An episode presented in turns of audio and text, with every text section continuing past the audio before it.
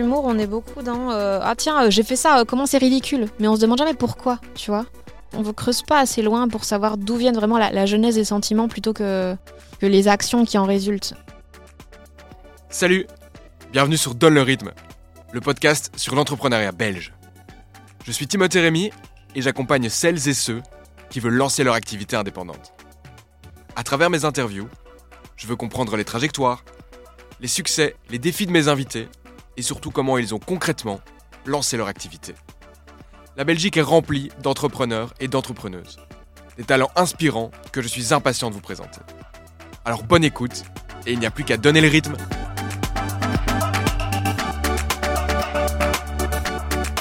Salut à tous et bienvenue au cinquième épisode de Donne le rythme. J'ai eu le plaisir d'interviewer euh, Fanny Ruet dans cet épisode. Fanny Ruet, donc euh, une humoriste euh, belge. Euh, on a évidemment parlé du coup de sa carrière, de la manière dont elle a été euh, célèbre finalement assez rapidement, de son livre qu'elle a écrit, également de son podcast, de son prochain spectacle, évidemment de C'est tout à elle aussi, et de toute une série de sujets.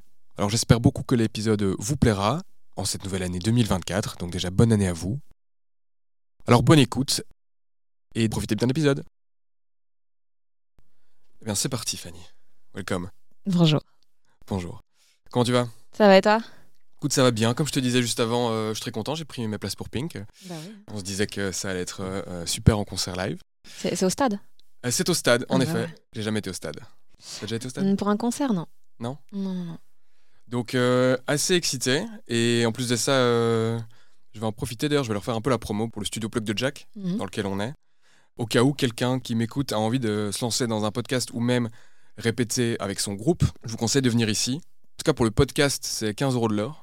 euh, ou entre 10 et 15 en fonction du nombre d'heures que vous bouquez. Donc c'est assez incroyable. Il y a le matos, il y a 4 micros par salle, il y a 4 casques, tout le matériel, toute l'interface pour gérer ça. Donc donc c'est assez cool. Et justement, je me demandais comment toi tu faisais aussi pour enregistrer tes podcasts, parce que tu m'as proposé de me prêter du matos Mhm. pour le faire.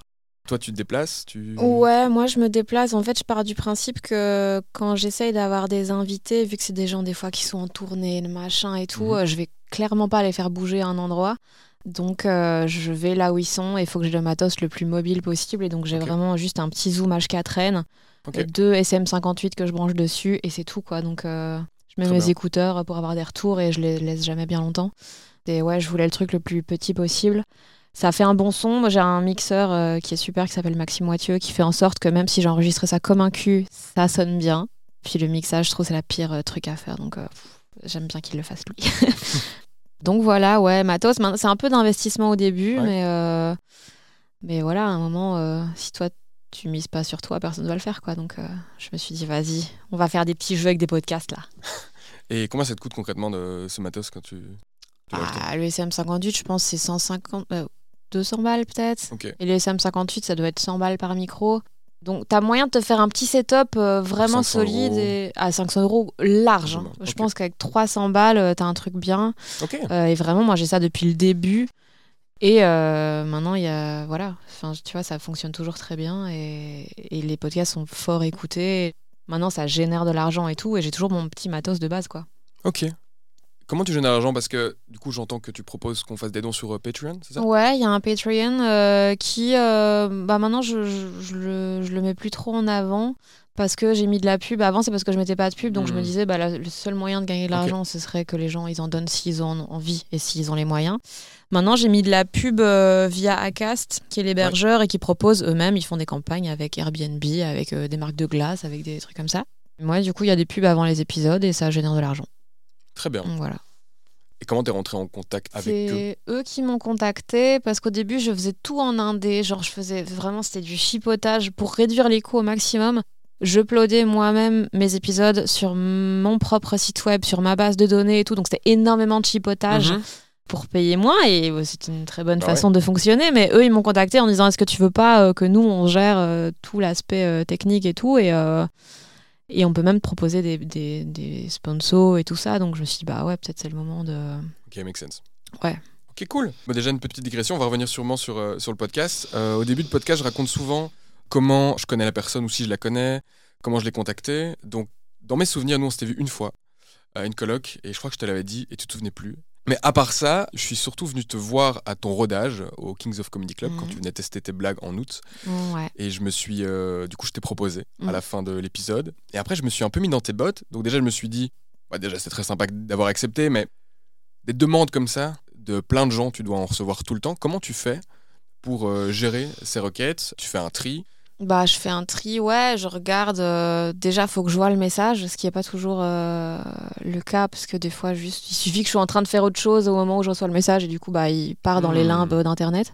Et puis, ouais, je regarde les gens, de toute façon, tu vois assez vite euh, si c'est un peu cassos, euh, si c'est quelqu'un qui bosse mal, tu vois. Genre, et des fois, il y a des gens, ils, ils me contactent, et tu vois clairement qu'ils n'ont pas vraiment d'idée claire de ce que je fais. Et donc tu fais, bah frère, me fais pas perdre mon temps si t'as pas envie de bosser, quoi. Donc c'est un peu saoulant ça. Et euh, voilà, puis je vois, est-ce que j'ai le temps, est-ce que j'ai quelque chose à dire? Parce que des fois, euh, il y a des périodes où je fais tellement de promos que euh, je me, je me saoule, quoi. J'ai plus envie de m'entendre parler et tout. Donc faut que ça tombe aussi assez bien dans, dans, dans comment je me sens et dans est-ce que j'ai envie de parler, quoi. Très bien. Mais donc, tu es complètement OK avec l'idée qu'on te relance, quoi. Je veux dire, tu viens de dire si le message euh, tombe dans les. Dans les Ouais, ouais, ouais. Bah oui, parce que vraiment, souvent, c'est des oublis. Souvent, enfin, ouais, souvent, c'est vraiment juste j'ai pas fait gaffe ou j'ai pas machin. Ou... Et si c'est un- une question de timing, en général, je le dis, je dis écoute, là, c'est pas le moment, mais peut-être dans 3-4 mois, euh, go quoi. Ok, intéressant. Pour embrayer du coup sur finalement un petit peu euh, ce dont on veut discuter aujourd'hui. Donc tu es humoriste, euh, tu fais aussi plein d'autres choses. On en a Mhm. parlé au début, tu fais ton podcast, tu fais des chroniques sur France Inter, tu as repris, enfin même pas repris, mais tu as lancé le Petit Kings, pas Mhm. toute seule, avec d'autres personnes. Donc tu fais un panel d'activités. Donc concrètement, moi aujourd'hui, j'aimerais un peu parcourir tout ça, savoir comment tu en es venu à, à faire tout ça, comment tu t'es lancé en tant qu'humoriste, les potentielles galères du début, où t'en es maintenant, un peu, un peu tes ambitions aussi C'est large. c'est large. Euh, je te laisserai parler. Je, j'ai, j'ai le fil rouge en tête. On abordera peut-être pas tout. On abordera ce qui a du sens pour toi et pour moi. Et puis, euh, et puis je pense que ça fera, ça fera mon épisode. Ok. Let's go. Avant de se lancer, je te propose de, de te présenter, Fanny. Ouf. Ça aussi, c'est large. Bah écoute, je m'appelle Fanny, j'ai 29 ans. Et ouais, je fais des blagues, hein. euh, je fais des blagues, j'écris des trucs et j'écris des trucs et j'en fais des choses que les gens y regardent euh, pour essayer de leur faire ressentir euh, une émotion. En gros, c'est ça, le fil conducteur entre tous les projets que j'ai, que ce soit l'humour ou, le court métrage qui sort bientôt ou le podcast ou voilà. En général, c'est transmettre une émotion et, souvent l'objectif c'est faire en sorte que les gens euh, ils se sentent moins seuls à être chelous. C'était un peu le but quand j'ai sorti le roman notamment de me dire euh, moi je me suis beaucoup sentie bizarre euh, dans ma vie bah vas-y on va faire en sorte que les gens ils disent oh putain je suis pas seule à ressentir ça là c'est trop bien. Donc euh, voilà souvent c'est ça le but. Quand tu dis des émotions, c'est quel genre d'émotion que tu veux que les gens ressentent?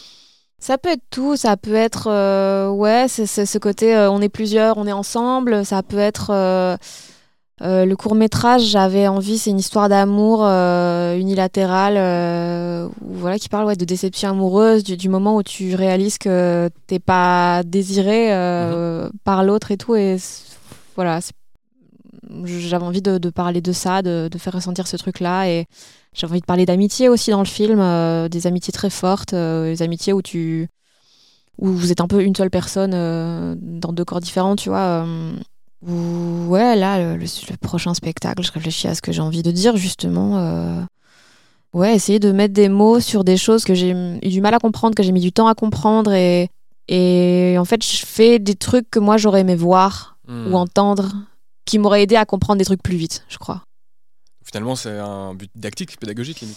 Bah pédagogique non parce que je à aucun moment je dis que j'ai raison ou que je vais apprendre des trucs tu vois c'est que des ressentis. Moi je donne aucune info c'est pour ça que j'ai pas voulu être journaliste. C'est parce que je- moi je, je m'en fous de la vérité de la véracité des trucs. Moi je enfin non je m'en fous de la vérité mais je tiens à la véracité des émotions tu vois c'est juste ça c'est c'est ça que des fois j'écris des trucs et les gens ils disent ah, est-ce que c'est vrai est-ce que c'est faux? On s'en bat les couilles. Ce qui compte c'est les émotions qu'il y a derrière et les émotions elles ont été ressenties. Après que l'histoire elle soit passée comme ça ou pas on s'en fout. Et d'où ça te vient, cette volonté de, transmettre tes émotions? Je pense que. Je sais pas, l'égocentrisme. non, mais en vrai. euh, En vrai, ouais, peut-être c'est juste ça. hein, parce qu'en vrai, euh, je pourrais juste écrire des trucs euh, dans ma chambre et ça sortirait pas. Parce que logiquement, tu es censé avoir autant de satisfaction à écrire quelque chose qu'à le lire à quelqu'un. Moi, j'ai pas trop ça. Je suis plus capable de faire un truc et de me dire ça va rester privé, tu vois. Maintenant, j'envisage tout dans qu'est-ce que je vais en faire, est-ce que ça va être publié, non, non, non. Et je sais pas si c'est juste une déformation professionnelle ou si c'est juste que je suis égocentrique et donc que je veux absolument de l'attention et dire regardez, j'ai ressenti quelque chose. je sais pas. Ok. Et pour revenir un petit peu à la, à la genèse, du coup, toi, t'as pas grandi à Bruxelles? Non, j'ai grandi en pleine campagne. Ok. 300 habitants. Ok. Mhm. Petit village? Petit village à Fréture-en-Condreau. Ok, très bien. Mhm. Qui est près de. Oui ou- Près de Huy, ouais. Je fais genre, mais j'ai regardé ton Wikipédia. Ah bah ouais. Chacun fait sa recherche. ok. Et t'étais euh, dans un environnement qui était tourné euh, vers, euh, vers l'art, vers l'hu- vers l'humour, vers l'audiovisuel. euh. Non, pas trop. euh, Non, ma mère était infirmière, mon beau-père était, était chauffagiste. donc C'était Ok. pas. Tu vois, on, a- on allait un peu au ciné et tout, mais euh, voilà, on regardait des films, mais c'était plus on regardait des films à la télé et c'était tout, quoi. Donc, non, pas très tourné là-dessus. Maintenant, euh, ma mère euh, me soutenait pas mal dans tout ce que je faisais. Elle, elle avait juste deux règles dans la vie c'est tu fais Mhm. ce que tu veux, tant que tu travailles bien à l'école et que tu fais rien de dangereux. Et en dehors de ça, je pouvais faire ce que je voulais, donc c'était très cool. Et, et quand j'ai dit euh, à mes 18 ans, euh, quand j'ai dit vas-y, je vais partir à Bruxelles, euh, faire mes études à Bruxelles, autant il y a d'autres personnes dans ma famille qui étaient comme non, avoir un code, ça se mérite, tu vois. D'abord, tu réussis ta première année, après, on verra, nanana. Elle, elle a dit frère, on va bien la laisser faire ce qu'elle veut. Et donc, j'ai pu, voilà, j'ai pu faire un peu ce que je voulais. Quand j'ai commencé l'humour. bah, vu que ça a fonctionné très vite, il n'y a pas vraiment eu de période galère où euh, j'étais en mode je veux en faire mon métier, mais je sais pas si ça va rapporter de l'argent et tout. Donc elle a jamais eu de raison de s'inquiéter, mais je pense que même elle aurait été très contente euh, dès le départ. quoi. Ouais, T'as quand même un chouette terrain, quoi, qui t'a Ah oui, oui, c'est sûr. Disons, ils m'ont pas poussé à aller vers quelque chose d'artistique, mais à aucun moment ils m'ont retenu quand j'y suis allée. Quoi. Ok. Et donc, t'as fait des études de, de com De com, ouais, de relations publiques. à l'IEX. Et Mm. puis, j'ai vu aussi. euh, Oui, petite parenthèse d'ailleurs, euh, c'est génial pour euh, préparer un podcast que, que tu aies un LinkedIn si complet. J'étais, j'ai halluciné, je me suis dit, Ah je vais ouais. taper LinkedIn, je vais taper Fanny Rivet, pardon, sur, euh, sur LinkedIn, je vais rien avoir. Tu as 16 expériences en Ben, quand j'étais en com, euh, c'était euh, ouais, c'était vraiment. Enfin, j'adorais faire mon CV, quoi. Parce que je savais que j'allais galérer à avoir du taf, donc ouais, ouais, ouais.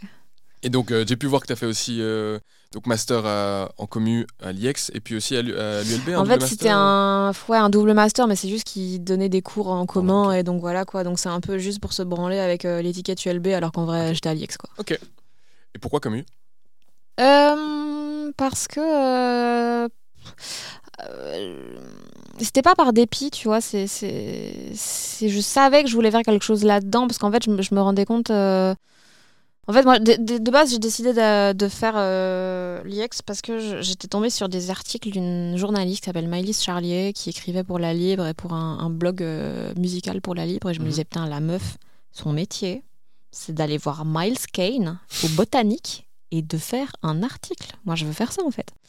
Et donc, au début, j'étais un peu dans cette vibe. euh, Et du coup, j'avais mon petit blog où j'écrivais des trucs euh, sur la musique et tout, sur les festivals. Et, et donc, c'était un peu dans cette optique-là. Puis, je, je me rendais bien compte que tout ce que j'avais fait avant, j'avais des skyblogs sur des groupes musicaux pour essayer de les mettre en avant, les faire connaître et tout. Bah, globalement, c'est des relations publiques, c'est c'est RP pour des groupes et tout. C'est ce que j'ai fini par faire. En fait, c'était atroce, mais. euh, mais voilà, donc euh, ça me semblait vraiment logique d'aller vers ça. Et puis j'avais été visiter à l'école vraiment par hasard avec un copain euh, qui avait plus utilisé ça comme un prétexte pour qu'on Mhm. se voit et qui m'a dit Viens, c'est les, c'est les journées portes ouvertes.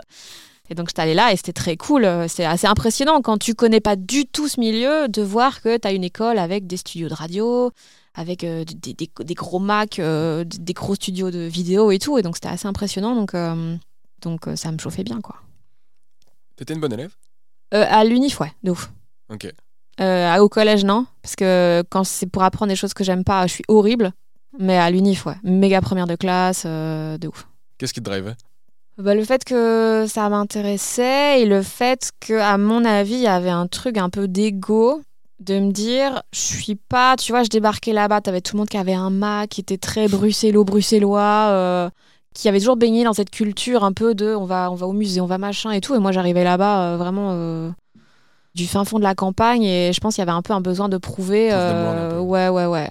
Donc je pense qu'il y avait un peu ça. Puis le fait qu'il y avait énormément de choses hyper intéressantes. Tu vois, les, vu que c'est très large la com, t'avais des cours de, ouais, de sociaux, de philo et tout qui étaient hyper cool. Euh, donc j'aimais assez bien ça. Et puis je sais pas, j'adore les, les cadres. Je suis très scolaire, j'adore tout ce qui est ok. Il y a un objectif, il y a un truc. C'est facile en fait. Pour moi, l'école c'est facile parce que la règle elle est simple. Euh, en plus, c'était très théorique les, les premières années, donc euh, moi j'adorais. Et, et voilà. Je partage quand même ça aussi. Et à quel point tu t'es déjà lancé dans la production quand tu faisais tes études? Dans la prod. Quand je dis production, j'entends euh, lancer à, à produire par exemple des émissions ou euh, des blogs dont tu disais que tu écrivais déjà Ouais. avant, mais à quel point tu as maintenu ça quand tu étais à l'UNIF? Hmm, bah, en fait, c'est un peu là que tout a commencé de manière un peu plus. Parce que de, de base, je le faisais dans mon coin. Vraiment, je, quand j'allais en festival, j'avais un petit cahier et je notais tout ce que j'avais ressenti et tout. Et puis, je le mettais sur mon blog qui était vraiment un. Pas un skyblog, mais un blogspot ou un truc, tu Mhm. vois, éclaté où vraiment il y avait personne qui y allait. Mais c'est ça qui a fait que je l'ai publié sur Twitter. Il y a quelqu'un qui m'a dit Ah, vas-y, moi j'ai un site musical. On peut écrire, enfin, tu peux écrire des trucs là-dessus. Quand le site a fermé, moi j'en ai recréé un. Et donc là, maintenant, c'est toujours, ils sont une équipe de genre 20 et. C'est le webzine musical euh, Euh, la vague parallèle. Ouais, c'est ça. Et maintenant, ils font tourner ça beaucoup mieux que moi, je ne le faisais. Et il y a plein de gens, et ça- c'est devenu un gros truc avec pas mal de gens qui suivent et tout. Mais euh, ouais, donc j'a- j'avais un peu ces trucs-là pour m'occuper, euh, parce que j'aimais bien la musique et parce Mhm. que vraiment, je passais ma vie au botanique. Et puis, quand j'étais en deuxième. je- sais pas. Enfin, j'ai très vite commencé la radio euh, à l'IEX. C'était une petite radio, vraiment, il y avait littéralement cinq auditeurs. C'est pas une façon de parler, quoi. Mais donc, on se cassait le cul à préparer toute une émission de radio pour cinq auditeurs et donc trois étaient nos potes quoi. donc c'était mais c'est ça qui nous a vraiment formés et tout et qui a fait que j'étais pas stressée de parler devant un micro quand je suis arrivée à l'RTBF euh, deux ans plus tard, tu vois. Donc c'est voilà, et c'est là que de fil en aiguille, chacun des projets a un peu pris de l'ampleur. Euh, C'est via cette émission de radio écoutée par cinq personnes que j'ai rencontré Dan Gagnon. J'ai commencé à bosser avec lui sur son émission télé. J'ai commencé à bosser avec lui comme euh, attaché de presse. C'est lui qui m'a fait découvrir le stand-up. Euh, et donc, tu vois, chaque petit projet vraiment nullissime à la base m'a permis de progresser dans plein de domaines et a fait que, que maintenant, j'ai appris, tu vois, pour l'émission de radio, on devait faire un petit peu de monta- montage pour Mhm. nos sons et tout. Bah voilà. Puis à l'IEX aussi, j'ai appris à faire du montage. Et donc maintenant, tout ce que je fais, je peux le faire euh, quasiment seul. Tu vois, le podcast, c'est juste que le mixage, j'aime pas, sinon je peux le faire. C'est juste que ce sera moins bien fait parce que c'est pas mon métier. Puis tous les visuels et tout, bah, j'ai utilisé Photoshop, j'ai fait du montage vidéo, donc voilà quoi. Donc tu prends le temps pour chaque podcast, c'est toi qui montes. C'est moi qui monte, ouais, parce que ça, c'est tellement de l'édito que je veux avoir la main dessus, quoi. Et combien de temps ça te prend de.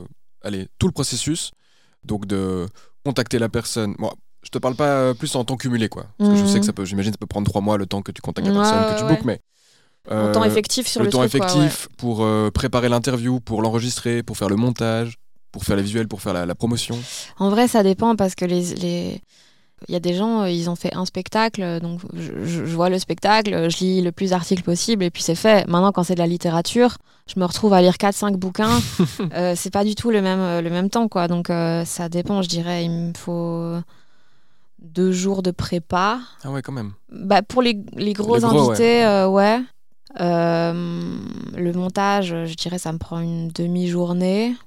Euh, Ce qui prend un temps débile, c'est tout ce qui est réseaux sociaux et tout, Mhm. essayer de communiquer dessus, machin, ça c'est une tannée. Euh, je dirais que ça me prend une demi-journée aussi, donc ouais, on a trois jours euh, par épisode. euh, Ok, quand même. ouais, ouais. Et t'en sors combien par mois? J'en sors deux par mois normalement. Ok. Mais en sachant que vu que c'est moi qui produis, bah en vrai, personne va me taper sur les doigts Non. si euh, j'attends. pas d'enjeu. Ouais. Pour revenir un petit peu, t'as parlé du coup de, de, de vagues parallèles. Mhm. Donc, qui est un webzine, j'ai découvert ce, ce terme webzine, je connaissais pas. Mhm. Donc, magazine uniquement sur le web. Mais du coup, concrètement, comment tu lances un webzine Euh, bah, qu'est-ce qu'il faut pour faire euh, pour un webzine? Il faut juste un site. Donc euh, j'ai créé un site et juste j'ai créé un petit WordPress. On a acheté le nom de domaine pour avoir l'air pro. et puis voilà, le, le reste c'est on y va au culot quoi. On sait est-ce qu'on peut avoir des accréditations pour venir ça? Est-ce qu'on peut interviewer machin? Et au fur et à mesure, euh, tu mets tellement ton pied dans les portes que ça finit par fonctionner quoi. Et euh, en fait, les gens ils te donnent la, légitimité que toi tu te donnes. Exactement. Donc euh, voilà, on y a été au culot et, on dit ah vas-y Dour, vous voulez pas euh, nous filer des places qu'on offre et tout Euh, bah, Ouais, ok, quoi? Donc c'est voilà, c'est- ça a démarré comme ça et et maintenant ça tourne quoi. Tu viens de dire justement que t'accordais la légitimité que- qu'on se donnait personnellement. Mhm. À quel point, toi, tu t'es toujours senti légitime de, de faire ce que tu faisais? Euh, Bah c'est c'est très- en fait ça dépend très fort euh, dans quel environnement je suis. En fait, moi j'ai eu la chance d'avoir très tôt des gens qui me faisaient confiance Mhm. sur des trucs, tu vois. euh. Et donc, euh, en fait, vu qu'eux, ils me faisaient confiance, j'étais obligée de faire un truc bien parce que sinon, bah, j'avais l'air vraiment d'une nulle. Donc, je- je- franchement, ça, ça dépend. Ça dépend d'où je suis. Parce que tu vois, quand, quand je suis à Bruxelles, me dis, euh, je me sens en confiance, tu vois, parce que je suis comme, ouais, putain, comment j'ai percé. Puis après, euh, j'arrive à Paris, euh, dans un comédie club où personne sait qui je suis, où tous les gens, ils, ils font ça tous les soirs, quatre fois par soir et tout. Je suis terrorisée, quoi. Donc, ça dépend de l'endroit où t'es et de. En fait, si les gens autour de toi sont plus en confiance que toi, tu vas te dire, merde, j'ai une info que j'ai pas, quoi. Donc, ça va être beaucoup plus effrayant, je pense. Tu sens une grosse différence? Bah, C'est assez logique à ma question, mais tu perçois vraiment la grosse différence entre la France et la Belgique quand tu vas te produire? De ouf. Enfin, la différence entre Paris et la. Belgique. Parce que là, là, jouer en province française, c'est très cool. Les gens, ils sont très cool et tout. Mais Paris, c'est un délire. hein. Paris, c'est vraiment, tu vois que euh, ton spectacle, c'est une heure dans la vie des gens. Ok. Euh, ils, ils ont pas pris leur soirée, tu vois. Ils viennent te voir entre un, euh, un dîner et un autre truc après, tu vois. Là où en province ou même à Bruxelles, t'as plus l'impression que les gens, ils ont pris une babysitter, ils ont pris leur petite voiture pour aller sur un petit parking et venir dans une salle de spectacle et tout. Et donc, c'est- il y a beaucoup plus de pression. euh, mais ils sont beaucoup plus contents d'être là et donc t'as beaucoup plus envie de te donner et tout. Là où à Paris, euh, vu que t'es un truc calé dans leur emploi du temps vite fait parce qu'il y avait une promo sur billet réduc, euh, ils sont beaucoup plus genre vas-y fais-moi rire on verra si ça valait la peine et moi cette ambiance elle me met un peu mal à l'aise donc je pense que je joue vraiment moins bien à Paris quoi. Donc l'énergie est vraiment différente. Quoi. Tu ressens dans la Mhm. salle que. ouais de ouf les gens tu dois vraiment aller les chercher quoi Ok. Ouais, donc quand t'es dans un bon jour, tu peux le, tou- le tourner en, en challenge. Tu sais quoi, aujourd'hui je suis chaud et je vais. ouais ouais mais quand t'es pas Quand dans t'es un bon ouais. jour euh, c'est chaud quoi t'es là mais pourquoi vous m'aimez pas en fait T'as le track en fait j'ai peur euh, j'ai peur quand c'est des gros événements tu vois genre Montreux les captations ça c'est horrible c'est jamais les meilleures performances les captations parce qu'il y a ce stress de ok t'as 12 caméras sur toi t'as 1200 personnes dans la salle si vraiment il y a un moment dans ta vie où tu dois pas te rater c'est là. Et euh, Évidemment, tu te rates ou pas? Ça dépend j'ai fait trois vidéos Montreux il y en a deux oui Euh, ouais ouais la première c'était quoi la première? J'ai eu en fait le, le problème des captations c'est que souvent tu dois raccourcir ton texte pour que ça rentre dans un Hmm. timing précis et donc tu fais des, des, des transitions que t'as pas l'habitude de faire. Et donc moi je me suis retrouvée mon premier Montreux je dis deux trois phrases et tout puis là je me dis merde qu'est-ce qui vient après? Aucune idée. Et dans ma tête ça a duré mille ans. Et à la vidéo pas du tout. Mais des fois c'est juste une question de ressenti. Par contre j'ai vraiment eu un trou quand j'ai fait la troisième. Là j'ai vraiment eu un truc de merde. Que- euh, je ne sais pas. Et là vraiment je l'ai dit parce que c'était trop long. Et, euh, et au, montage euh, ça se coupe. Et voilà balèque quoi. Mais ça m'a un peu euh, niqué niqué mon truc. En plus c'était genre la dernière presta de quatre soirs et tout donc Ok. Donc voilà mais, euh, mais en général franchement le track ça va Faut expliquer aussi un peu aux auditeurs, euh, parce que bon, du coup, moi je m'intéresse à l'humour et toi c'est ton métier. Euh, mais donc, mon truc comédie, c'est un peu un haut lieu euh, de l'humour et du stand-up en Europe, en tout cas en, en francophonie. Et il y a toute une série de galas qui sont organisés tout au long de l'année. Je sais dans Mhm. plusieurs villes aussi, Ouais. autres que Montreux. Mais donc voilà, c'est un peu un monument. Bah, Et- c'est, disons que c'est un peu l'objectif quand tu démarres l'humour, Ouais. c'est l'objectif quoi. L'objectif Montreux, quoi. Ouais. Ok. Donc quand tu l'as fait, t'as un- atteint un certain. euh, Bah disons que c'est ouais ouais c'est ça. C'est un petit un petit label de qualité quoi. Du coup, t'es aux études. Je comprends bien que tu te lances dans la radio, tu fais ton webzine que tu vas quitter plus tard. Quand tu quittes les études, Mhm. qu'est-ce que tu commences comme taf? Bah en fait euh, j'ai énormément bossé sur la fin de mes études Mhm. au point que euh, pendant ma master 2, je me suis dit est-ce que j'arrête? Ou est-ce que parce qu'en fait j'avais trop de boulot par rapport à ma charge de travail et tout. Et la solution que j'ai trouvée qui était à la fois une excellente idée, à la fois le pire truc que je pouvais faire, mais je crois que c'était plus une bonne idée. Euh, en fait, l'IEX proposait pour la première fois que ton mémoire, ce soit un mémoire projet, où genre tu te fais accompagner justement par, euh, c'était euh, Group One, tu proposes un projet et Group One t'accompagne pendant trois mois et ton mémoire, c'est une étude de faisabilité de ton projet. Et donc moi, j'avais remis un truc euh, de lancer un réseau de podcasts euh, en Belgique. Euh, sur papier, je savais que ça ne fonctionnerait jamais. Évidemment, je ne l'ai pas dit. Moi, ça m'arrangeait très bien de- d'avoir des horaires réduits et de faire un truc là-dessus, quoi. Euh, comme ça, je pouvais bosser. euh, je pense que j'avais un trois quarts temps sur le côté, donc c'était un peu compliqué. Et donc j'ai fait ça, et donc je me suis retrouvée, euh, ouais, je sais pas, deux mois euh, chez Group One, euh, deux, trois jours semaine, en parallèle de faire les podcasts et tout ça. Ok. Et Groupe One, qu'est-ce qu'ils font? C'est de l'accompagnement entrepreneurial, je pense. Bon, Pour, moi, ouais. je devrais les connaître si je peux. Bah ouais, c'est genre les concurrents directs, il me Bah semble. ouais, hein. mais, plus, mais ça a une notion euh, euh, développement durable. Ok. Très bien. Toi, t'adores polluer. J'adore. ok, donc tu as fait ton projet Mm. avec eux. Et qu'est-ce que ça a donné, du coup, ce réseau? Bah, c'était. Enfin, c'est un- C'était nul à chier. En gros, en gros, non, mais en gros, c'était c'est un, un réseau qui s'appelle J'aime bien quand tu parles et qui regroupait du coup des podcasts. Euh, Moi, j'avais un podcast sur la musique qui s'appelait Quistax. Mhm. Il y avait. Je sais même plus ce qu'il y avait. Il y avait un truc de fiction que j'avais commencé à écrire qui n'est jamais sorti. Euh, Il y avait un truc qui s'appelait Science Diffuse. C'était mon mec de l'époque qui devait le faire. Finalement, il a fait un épisode enregistré à 23h, la veille du lancement. Il n'y en a jamais eu d'autres. Et il y en avait un quatrième, mais je sais plus ce que c'est.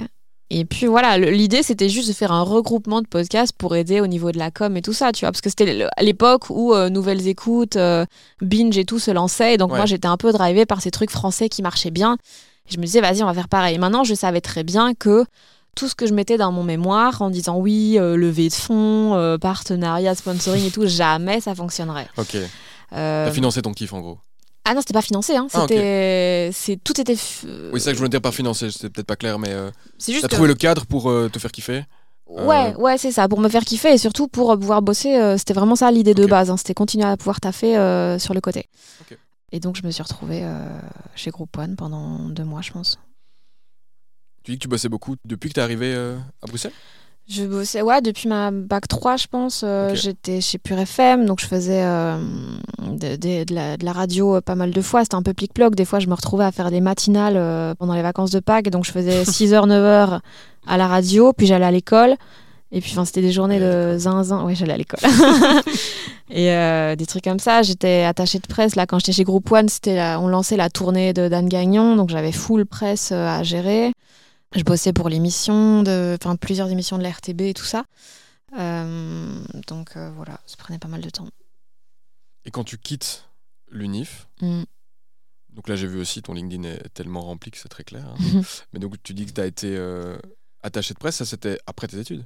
J'avais commencé un petit peu pendant. Ouais. Puis là, je me suis dit, ok, c'est le moment où je me lance vraiment, quoi. Et euh, j'ai réalisé qu'en fait, non seulement c'est un métier horrible, euh, mais en plus, il n'y a pas d'argent. Donc vraiment, il n'y avait rien pour que j'y reste. Et c'était, je me retrouvais à faire de la promo pour des, des groupes que personne ne connaît. euh, voilà, qui, la plupart n'existent plus. Et je devais parler de ça à des journalistes qui n'avaient pas le temps, pas les ressources, pas l'envie souvent de parler de ça. Donc euh, c'était vraiment, euh, ça n'avait aucun intérêt. Et t'étais via une boîte ou en indépendant, directement lié avec Là, ces- bah, vu que je ces ne savais pas encore comment ça allait se passer, là, je faisais tout via la Smart euh, pendant toutes mes études et et au début de ma vie professionnelle euh, hors euh, études, euh, j'étais via la Smart tout le temps. Je réexplique, je l'expliquais l'épisode précédent, mais je réexplique brièvement encore une fois Smart pour que ce soit clair euh, pour tout le monde. Donc ça va permettre justement à euh, quelqu'un comme Fanny, quand elle était euh, étudiante, euh, de travailler avec quelqu'un qui ne sait pas lui faire un contrat pour euh, l'une ou l'autre raison. Et donc Smart va jouer euh, ce rôle d'intermédiaire où euh, tu vas être employé de Smart lors de ta prestation et Smart, elle, va facturer euh, ton client pour justement que tu puisses travailler. Voilà. Tu t'es mis directement en gros à ton compte, quoi. En faisant ça, et tu faisais d'autres Ouais. boulots sur le côté ou tu faisais only attaché de presse pendant Euh, un je an? faisais. euh, bah, ça a duré six mois, hein, vraiment.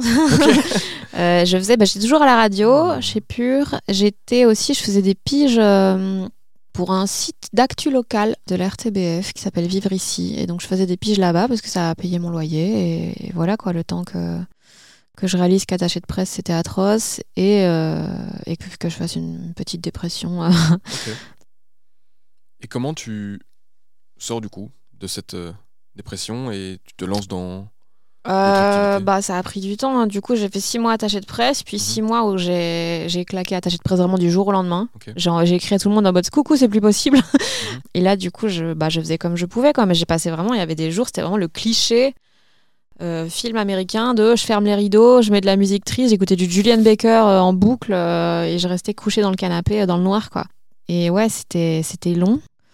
Mais ouais, ça a duré quelques mois comme ça. Et puis j'essayais en fait de me fixer des trucs, euh, des tout petits objectifs, tu vois, genre euh, je vais faire un sport. Euh, Mhm. Donc j'ai commencé la boxe. Mhm. Et donc c'était déjà un petit challenge deux fois par semaine d'aller à la boxe. Mais c'était cool, franchement j'aimais bien et tout. Et puis ça a été, vas-y, fais un truc que t'as jamais fait. Donc là je me suis dit, vas-y, un open mic. Ça, Hmm. c'est ouf quoi. C'est vraiment débile de, de se dire je vais faire ça, donc je le fais. Et donc j'ai fait un open mic Je me suis inscrite en n'ayant rien écrit. Donc c'est une scène ouverte où n'importe qui peut s'inscrire et aller jouer euh, du stand-up 5 minutes. Et donc je me suis inscrite à ça. Et, euh, et donc bah, vu que c'était trop tard et que je m'étais inscrite, bah, il a fallu écrire. Et donc j'ai écrit en 5 minutes et je suis allée le jouer. Évidemment, je l'ai dit à personne. Et puis c'était assez plaisant. Ouais, c'était pas très bon. Mhm. Mais euh, franchement, je me disais, euh, ça a quand même fait marrer les gens et il y a des trucs à améliorer. Bah, Vas-y, je, je vais juste refaire une deuxième scène pour améliorer ça et comme ça, je vois ce que ça donne. Puis la deuxième, je me suis dit, ok, attends, je vais juste améliorer ça. Et, hein, et puis au final, bah, j'ai fait dizaines de scènes et je me disais, ah, c'est quand même marrant. Et donc j'essaie d'en trouver toujours plus pour tester plus de trucs et tout. Et, euh, et au final, au bout d'un an, ça payait mon loyer, quoi. Ta première scène, tu l'as jouée où déjà? C'était au Kings. Directement? Ouais. C'était mais vraiment l'open mic du Kings, quoi. Donc n'importe qui peut s'inscrire. euh, C'est le dimanche. euh. Donc le, le King, c'est le Kings of Comedy Club, Mhm. euh, qui se trouve à XL, à côté du cimetière d'XL. Et il y a le deuxième, euh, justement, le petit Kings, qui a ouvert à Saint-Gilles euh, cette année. Euh, et donc voilà, c'est aussi... c'est quand même un peu le place to be euh, de, de l'humour à Bruxelles, en tout cas. Bah, disons que c'était le premier quoi, club ouais. à Bruxelles et c'est le, le, le plus gros actuellement, Ouais. quoi. Donc, euh, Et donc, tu dis que tu te lances, t'en fais une, puis l'autre. Concrètement, une première scène, est-ce que t'es même payé pour la, la toute première non. fois où tu viens? Non, non, Non non, les premières scènes, euh, t'es pas payé. Les gens, ils payent 5 balles, donc c'est pas, pas une économie qui te permet de vraiment Non, non. payer vraiment les gens. Puis de toute façon, euh, des fois, ça, ça vaut pas grand-chose. Il y a des gens, ils arrivent là en pensant que tout le monde peut le faire, ok, euh, sauf qu'ils arrivent sans texte, en se disant je vais raconter la fois où ma grand-mère, elle a été comique, ah, super. Euh, donc non, t'es pas payé du tout. Et pendant les premières, des fois, t'es payé au chapeau, donc tu te retrouves avec 8 euros sur ta soirée. euh, Tu dis qu'en un an, mm, t'arrives à en vivre. mm. Quelles sont les étapes euh, que tu as mises en place pour y arriver? Pour euh, arriver à ce stade où finalement ben, c'est rentable? Bah au début, tu acceptes un peu tout. Ce qui est, je pense, une très bonne chose à faire. Au début, juste, tu vas, euh, t'essayes d'être tout terrain, tu vois. On te propose des trucs éclatés, où on dit, ouais, il n'y a pas de micro, euh, il y aura un barbecue en même temps. Tu fais, bah oui, bien sûr, j'adore. Euh, donc ouais, tu te retrouves à faire des trucs euh, vraiment pas très cool, mais euh, ça fait déjà, ça fait des histoires. Ah bah oui. Quand c'est avec les copains, c'est quand même toujours très marrant. Puis, mm, ouais, juste tu, tu fais le plus de scènes possible parce que euh, si t'es capable de supporter les trucs les plus nuls à chier, bah t'es capable de cartonner sur des bonnes scènes, quoi. Donc, juste, j'ai cherché le plus de scènes possible et vraiment, là aussi, je mettais mes pieds dans les portes. euh, je contactais tout le monde en disant, hey, vas-y, euh, je fais ça, euh, nan, nan, euh, est-ce que je peux venir jouer? Au début, en visant pas du tout l'oseille, évidemment, parce que je Mhm. pense qu'au début, euh, de toute façon, le temps que tu sois bon, demande pas qu'on te paye pour un truc qui est pas encore fini, quoi. Enfin, pas encore qualitatif.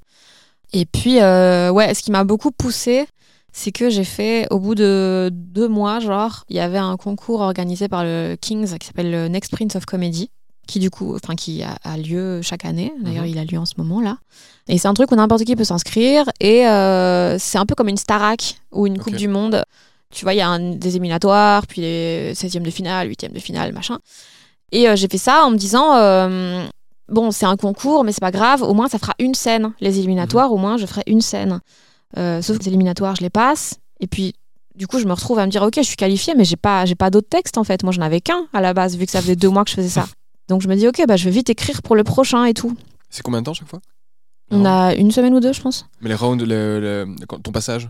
C'est genre 5 minutes, puis 7 minutes, puis 10 Ah minutes, ouais. et tu vois, et ça augmente. euh, T'as tu- deux semaines pour écrire 5 minutes, c'est quand même chaud. Enfin, chaud, j'en sais rien, mais ça Euh, me semble. ouais, franchement, quand bah, tu te ça lances, dépend. euh, Ouais, quand tu te lances, c'est, beaucoup, ouais. Ouais. Et surtout que bah, du coup, tu pouvais pas rejouer à chaque fois ce que tu avais fait avant. Donc, euh, moi, je me suis retrouvée à chaque fois à passer les étapes et à Mhm. me dire putain, mais j'ai plus rien à chaque fois, et donc devoir réécrire euh, vite.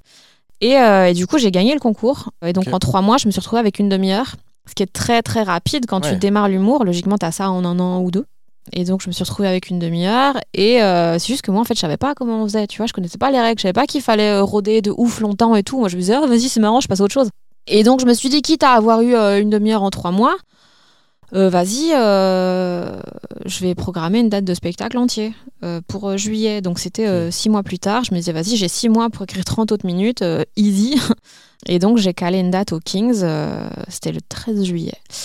Et Quelle année euh, 2019. 2019. Ouais, 2019, je pense. Donc il y a 4 ans, c'était ta, ta première vraie scène. Enfin, 4 ans et demi du coup. Ta première vraie scène, spectacle entier. Et, et le Kings, ils m'ont dit ouais, bien sûr, ce qui est déjà très inconscient. Mais euh, Bon, après, ils ont, ils ont vu que t'as gagné le, le concours. ouais, ouais, ouais, mais enfin ouais, c'est juste que j'avais pas encore de spectacle quoi. Et donc euh, voilà, mais Et donc, je me suis, bah, comme toujours, tu vois, je me mets dos au mur et c'est trop tard pour dire non. Et donc, j'ai eu euh, quelques temps pour écrire 30 minutes et, et présenter le truc. Et, et au final, la première, elle a duré, je pense, 1h40, quoi.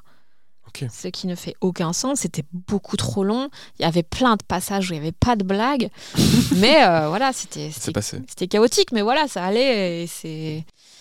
C'était, ouais, c'était, je pense c'était bien. Enfin, c'était bien pour une première de quelqu'un qui fait ça depuis un an, quoi. Et c'était le spectacle Bon anniversaire, Jean Bah oui, je pense. hein. Ouais. Je- Je sais pas, ça dire. Ouais, c'était.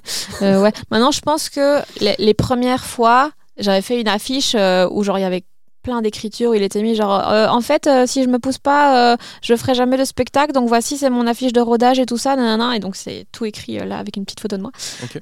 Et donc je pense que les premières fois, je le jouais une fois par mois. Du coup, à partir de cette date-là.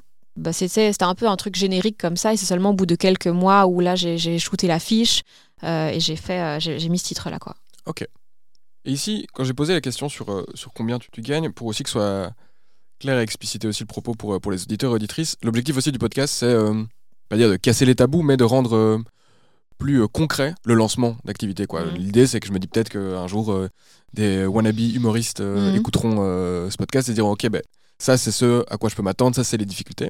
On se projette donc, ok, trois mois, ça va très vite. À partir de ce moment-là, tu as gagné le Next. C'est quoi Comment ça s'appelle le Next Prince of Comedy Ok, Next Prince of Comedy. Et là, tu fais un rodage. Est-ce que pour ces scènes-là, t'es payé? Et si oui, t'es payé combien, par exemple? En fait, le Kings, tu vois, c'est toujours des coproductions. Donc euh, voilà, le Kings, bah, toujours aujourd'hui, quand je quand j'y joue, c'est euh, voilà, on met le prix à 16 balles, il y a 58 places. Euh. Bon, à l'époque, le, rodage c'était 11 euros, hein, on va pas déconner. Et du coup, c'est 11 euros fois 58, on divise en deux, moitié pour le Kings, moitié pour moi. Donc c'est en fonction de ce que tu vends comme place, du, du prix des tickets et tout quoi. Donc ça dépend. Une là, pour donner une idée, j'ai fait 16 x 58. On arrive à 928 euros. Donc, t'as euh, 450 euros plus ou moins si tu vends tout. Brut, actuellement. ouais, en sachant, Brut, ouais, en sachant que 16 euros, maintenant je mets à 16 euros, Ouais, mais avant c'était avant, 11 quoi. ouais, non. J'imagine. Ok, très bien. Et ça, c'est un peu le, le max, entre guillemets ou Ah que non, tu non, peux non, avoir... pas. Non, Je parlais plus, j'allais dire, scène euh, bruxelloise dans des euh, comedy clubs, mais il y en a peut-être pas 1000.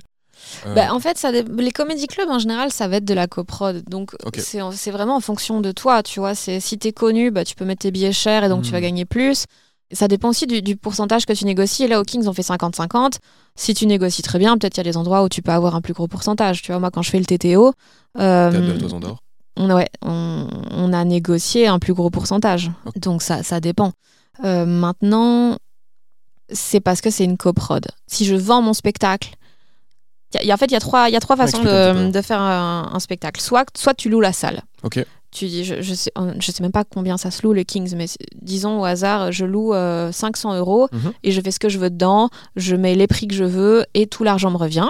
Ça, c'est la première euh, possibilité, la location. Ensuite, il y a euh, la coproduction, Ouais. c'est ce que j'ai expliqué, on fait 50-50 à la fin ou un autre pourcentage. Et la troisième possibilité, c'est l'achat, enfin la vente du coup du spectacle. Mhm. Et là, c'est une salle euh, qui me dit, voilà, on achète ton spectacle, donc on te paye, je sais pas, 4000 euros, et toi, tu viens jouer, et c'est ton seul taf. Nous, on s'occupe de la com, on s'occupe de la billetterie, machin, et tout l'argent, du coup, va à la salle, et moi, j'ai pris mes 4000 euros, que ce soit rempli, que ce soit pas rempli, je gagne la même chose.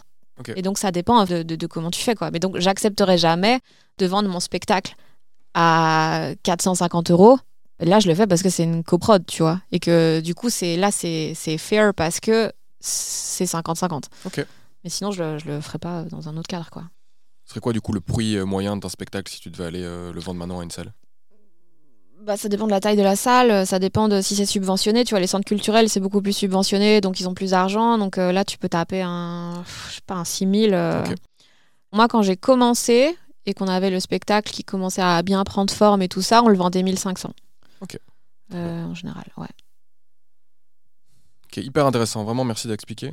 Non, sincèrement, euh, même moi déjà, je suis euh, toujours intéressé de, de comprendre euh, comment ça se passe. Et j'ai beaucoup aimé que tu détailles ça parce que j'ai appris qu'on avait une passion en commun. T'adores les Excel? Ah, j'adore. J'adore, euh, ouais, c'est, j'adore. En fait, je, bah, côté première de classe, quoi. J'adore quand un tableau avec des couleurs, avec nanana et tout. Et ça, c'est vraiment ma petite euh, fierté, c'est quand j'ai rejoint euh, le Kings, c'est que j'ai imposé des tableaux Excel à tout va. Et maintenant, tout est hyper organisé et tout. Et je... ouais, Genre, tu fais la compta, c'est toi qui t'en occupes Je fais pas la compta, mais avant, il y avait, c'était tellement mal organisé. Putain, c'était un chantier. Il y avait même pas de tableau de programmation. J'étais là, frère, comment tu bosses? C'était comment? Qui sait? Qui sait? Et maintenant, moi, j'arrive avec mes tableaux. Ok, on met tous les stocks. On met... Est-ce qu'il y a des concours? Ok, on met ça. Euh, le, le train, le- l'hôtel, c'est géré. Ok, on va le mettre dans le tableau aussi. Non, non. Et j'aime trop ça, quoi. Ouais. Et maintenant, je suis de. oh, ça, ça va trop loin, mais je suis des, des comptes Insta euh, de blagues sur Excel, quoi. Et Oh, c'est- Ouais. Ou genre l'Exceller et tout, où il met plein de vidéos de tips, euh, de formules que je connaissais pas et tout, c'est trop bien. Ok. Non, mais c'est vraiment une passion euh, commune. Moi, dans mon groupe, on m'appelle. C'est un peu la mode là pour le moment. je sais pas si à toi aussi le font. Tout le monde fait un peu du DJing. Tout le monde apprend un peu à mixer. Donc euh, j'ai fait ça avec euh, une pote quelques fois. Et donc mon nom de scène c'est Russian Data parce que j'ai des origines russes, russes pardon, et que j'adore les Excel et que je suis responsable Excel et Tricount dans tous mes groupes de potes. Et surtout, Russian Data, ça sonne vraiment comme un truc de spam, de hacking ou quoi. Ouais, alors que pas du tout. Moi, je vous avez un mail de Russian Data, je fais genre nope, c'est mort. Et donc euh, ok. Et tu utilises des Excel dans d'autres pans de ta vie? Bah tous. Tous Non, mais j'adore, euh, ouais, j'ai tout. Les to-do list et Excel, euh, j'organise tout comme ça, quoi. Même les trucs, organisé, euh, quoi. ouais. Des fois, juste les. C'est con, mais quand j'ai beaucoup de choses à communiquer, bah, j'ai un tableau avec les dates de tout ce que je dois publier quand. Ouais. Pour tous les réseaux, c'est tellement plus simple, quoi. Mais du coup, tu disais le, le Kings, t'as rejoint. Donc j'ai été voir sur le site, hein, donc ça existe depuis 2012. Ouais. Toi, ta première scène là-bas, c'est en euh, 2019. Mhm. J'ai du coup fait mes petites recherches. Comme je t'ai dit, j'ai appelé euh, ta copine. Elle m'a un peu expliqué. Avant, c'était détenu par euh, le fameux Cédric, que, dont Ouais. j'ai vu le visage euh, des dizaines de fois. Mm, donc qui a fondé le Kings. je savais pas que c'était lui. Moi, je pensais que c'était le, le gérant, mais je savais pas qu'il était. mm. Il avait en gros mis ses billes aussi pour le lancer. Et c'était en partenariat avec Alex Vizorek, c'est ça? En fait, au début, c'était d'autres gens, Ok. mais ça a été repris il y a quelques années par Alex Vizorek et Guillermo Qui Guise. sont d'autres humoristes Ouais. connus. Et, euh, et moi, j'ai racheté les parts de Guillermo il y a deux ans, trois ans, je pense, deux ans. Ok. Et voilà. Et donc maintenant, on est euh, Cédric, Alex et moi. Très bien. Et donc vous avez, à trois, vous possédez hein, le Kings que vous Mhm. gérez, et puis vous avez lancé le Petit Kings Petit Kings, ouais. en septembre. En septembre, ouais. Donc toujours Cédric, Alex, moi et deux autres humoristes qui s'appellent Juan et Nikos. Très bien. Et euh, justement, elle me disait, euh, euh, ta copine, que tu étais... Enfin, que c'était assez excitant pour toi, en tout cas c'était sa perception, euh, que tu kiffais y être, que tu kiffais être derrière le bar, en tout cas t'en Mhm. occuper. C'est à quelle place ça prend maintenant dans ta vie? Bah, en fait, c'est ouais, c'est hyper excitant de lancer un truc. Parce que, tu vois, quand on repense à quand Juan et Nikos, ils m'ont dit un jour, ouais, vas-y, on va prendre un café, on aimerait te parler d'un truc. Et genre, ils ont juste dit, ouais, ce serait bien qu'on ait une petite salle à Bruxelles, nanana. On se disait peut-être ça pourrait chauffer le Kings. Et quand on voit maintenant cette salle qui est blindée quasiment tous les soirs, euh, c'est ouf, quoi. Et je, la trouve trop belle, je la trouve hyper agréable à jouer. Et donc c'est très excitant et, moi j'aime bien mettre les mains vraiment dans le cambouis, tu vois, parce qu'il y a ce truc très ouais, on gère les salles de spectacle, on fait la programme, nanana, derrière nos tableaux. Mais moi j'aime bien vraiment aller sur place et je fais la régie et j'accueille les gens et je lave les verres, quoi. Et j'aime bien, c'est- ça rend le truc hyper concret. Et, euh, et c'est cool d'essayer. Ouais, un truc qui m'excite de ouf, c'est d'essayer de- d'améliorer les petites choses, tu vois. On fait genre, ah, on achète un porte-parapluie. C'est des micro-détails qui font que c'est plus agréable d'être dedans, quoi. Et c'est quoi l'am- l'ambition Si on a une euh, du Kings global, donc du petit Kings et du grand Kings combiné? Moi, je voulais investir là-dedans parce que le King, c'est- l'endroit qui m'a donné la chance de, bah, de faire ma première scène et de me développer. C'est eux qui m'ont fait confiance et qui j'ai énormément progressé et tout en, en jouant là-bas. Et donc, j'avais envie un peu de donner cette chance-là à d'autres gens Trop chouette. et de remettre l'argent que j'avais eu grâce aux blagues dans les blagues. De, de faire un peu un cercle vertueux comme ça.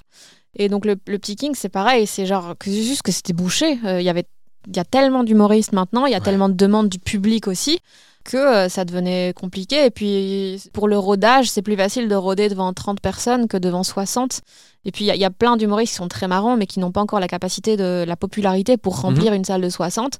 Donc, au moins, au Kings, euh, à partir de 20 personnes, c'est très cool, tu vois. Donc, donc c'est, c'est plus facile euh, quand on n'est pas encore très connu et le temps de vraiment bien bosser son spectacle et tout. Euh, et d'ailleurs, moi, le prochain, là, je vais le roder là-bas parce que c'est, c'est, plus cool de le faire devant 30 personnes à la fois. Donc voilà, l'idée, c'est de, permettre aux gens de se développer.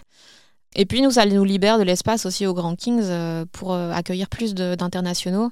Euh, là, on a beaucoup, beaucoup de Français qui vont venir. euh, la progra là, de janvier-juin, elle est trop, trop bien. Je suis trop contente. On a plein de gens qui, qui viennent, plein de Français. euh, qui viennent, donc c'est très cool. Genre qui? On peut des noms Je connaîtrais peut-être pas tout. Alors, il y a Mao, Tani, Lou Trottignon, Une. Lise de Hurtevent. Je citais des garçons aussi. Il y a y Thibaut Agoston, William Pilet, Tanguy Pasturo qui vient Mhm, rôder. On a Anas Asuna qui va revenir, qui est un Canadien qui est très très marrant. Il y a Morgane Cadignan qui va revenir, hein, comme toujours. Et donc, il y a- il y, a plein de gens vraiment que, que j'aime beaucoup. Il y a Avril qui vient rôder, qui vient faire sa toute première date chez nous. Donc, euh, voilà, c'est plein de gens que je trouve très drôles. Et, euh, et j'ai hâte, quoi. Ok, génial. Bon, bah, j'irai découvrir. Du coup, j'ai reçu pour mon anniversaire euh, deux places pour, euh, pour le Kings et j'ai pas encore été depuis, depuis septembre. Donc, Un chèque cadeau Un chèque cadeau, ouais. ouais. un chèque cadeau.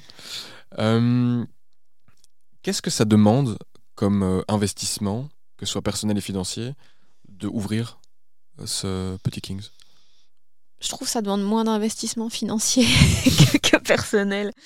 Euh, bah, financier, pour être tout à fait honnête, on est 5. Ouais. Donc euh, ça va. Euh, on a mis, je pense, chacun 10 000 balles. Ok. Donc ça fait 50 000. On a un peu claqué le budget, mais bon.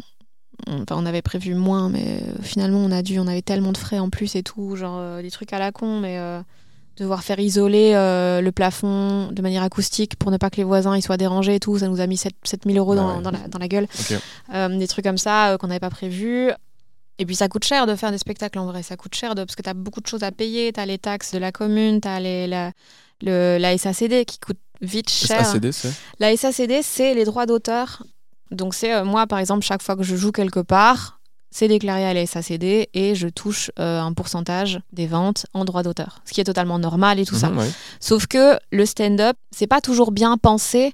Et des, des fois, on se retrouve à devoir payer beaucoup de droits d'auteur pour des toutes petites salles. En fait, que, que, que ce soit une salle de, euh, de 20 ou de 90, c'est le même prix.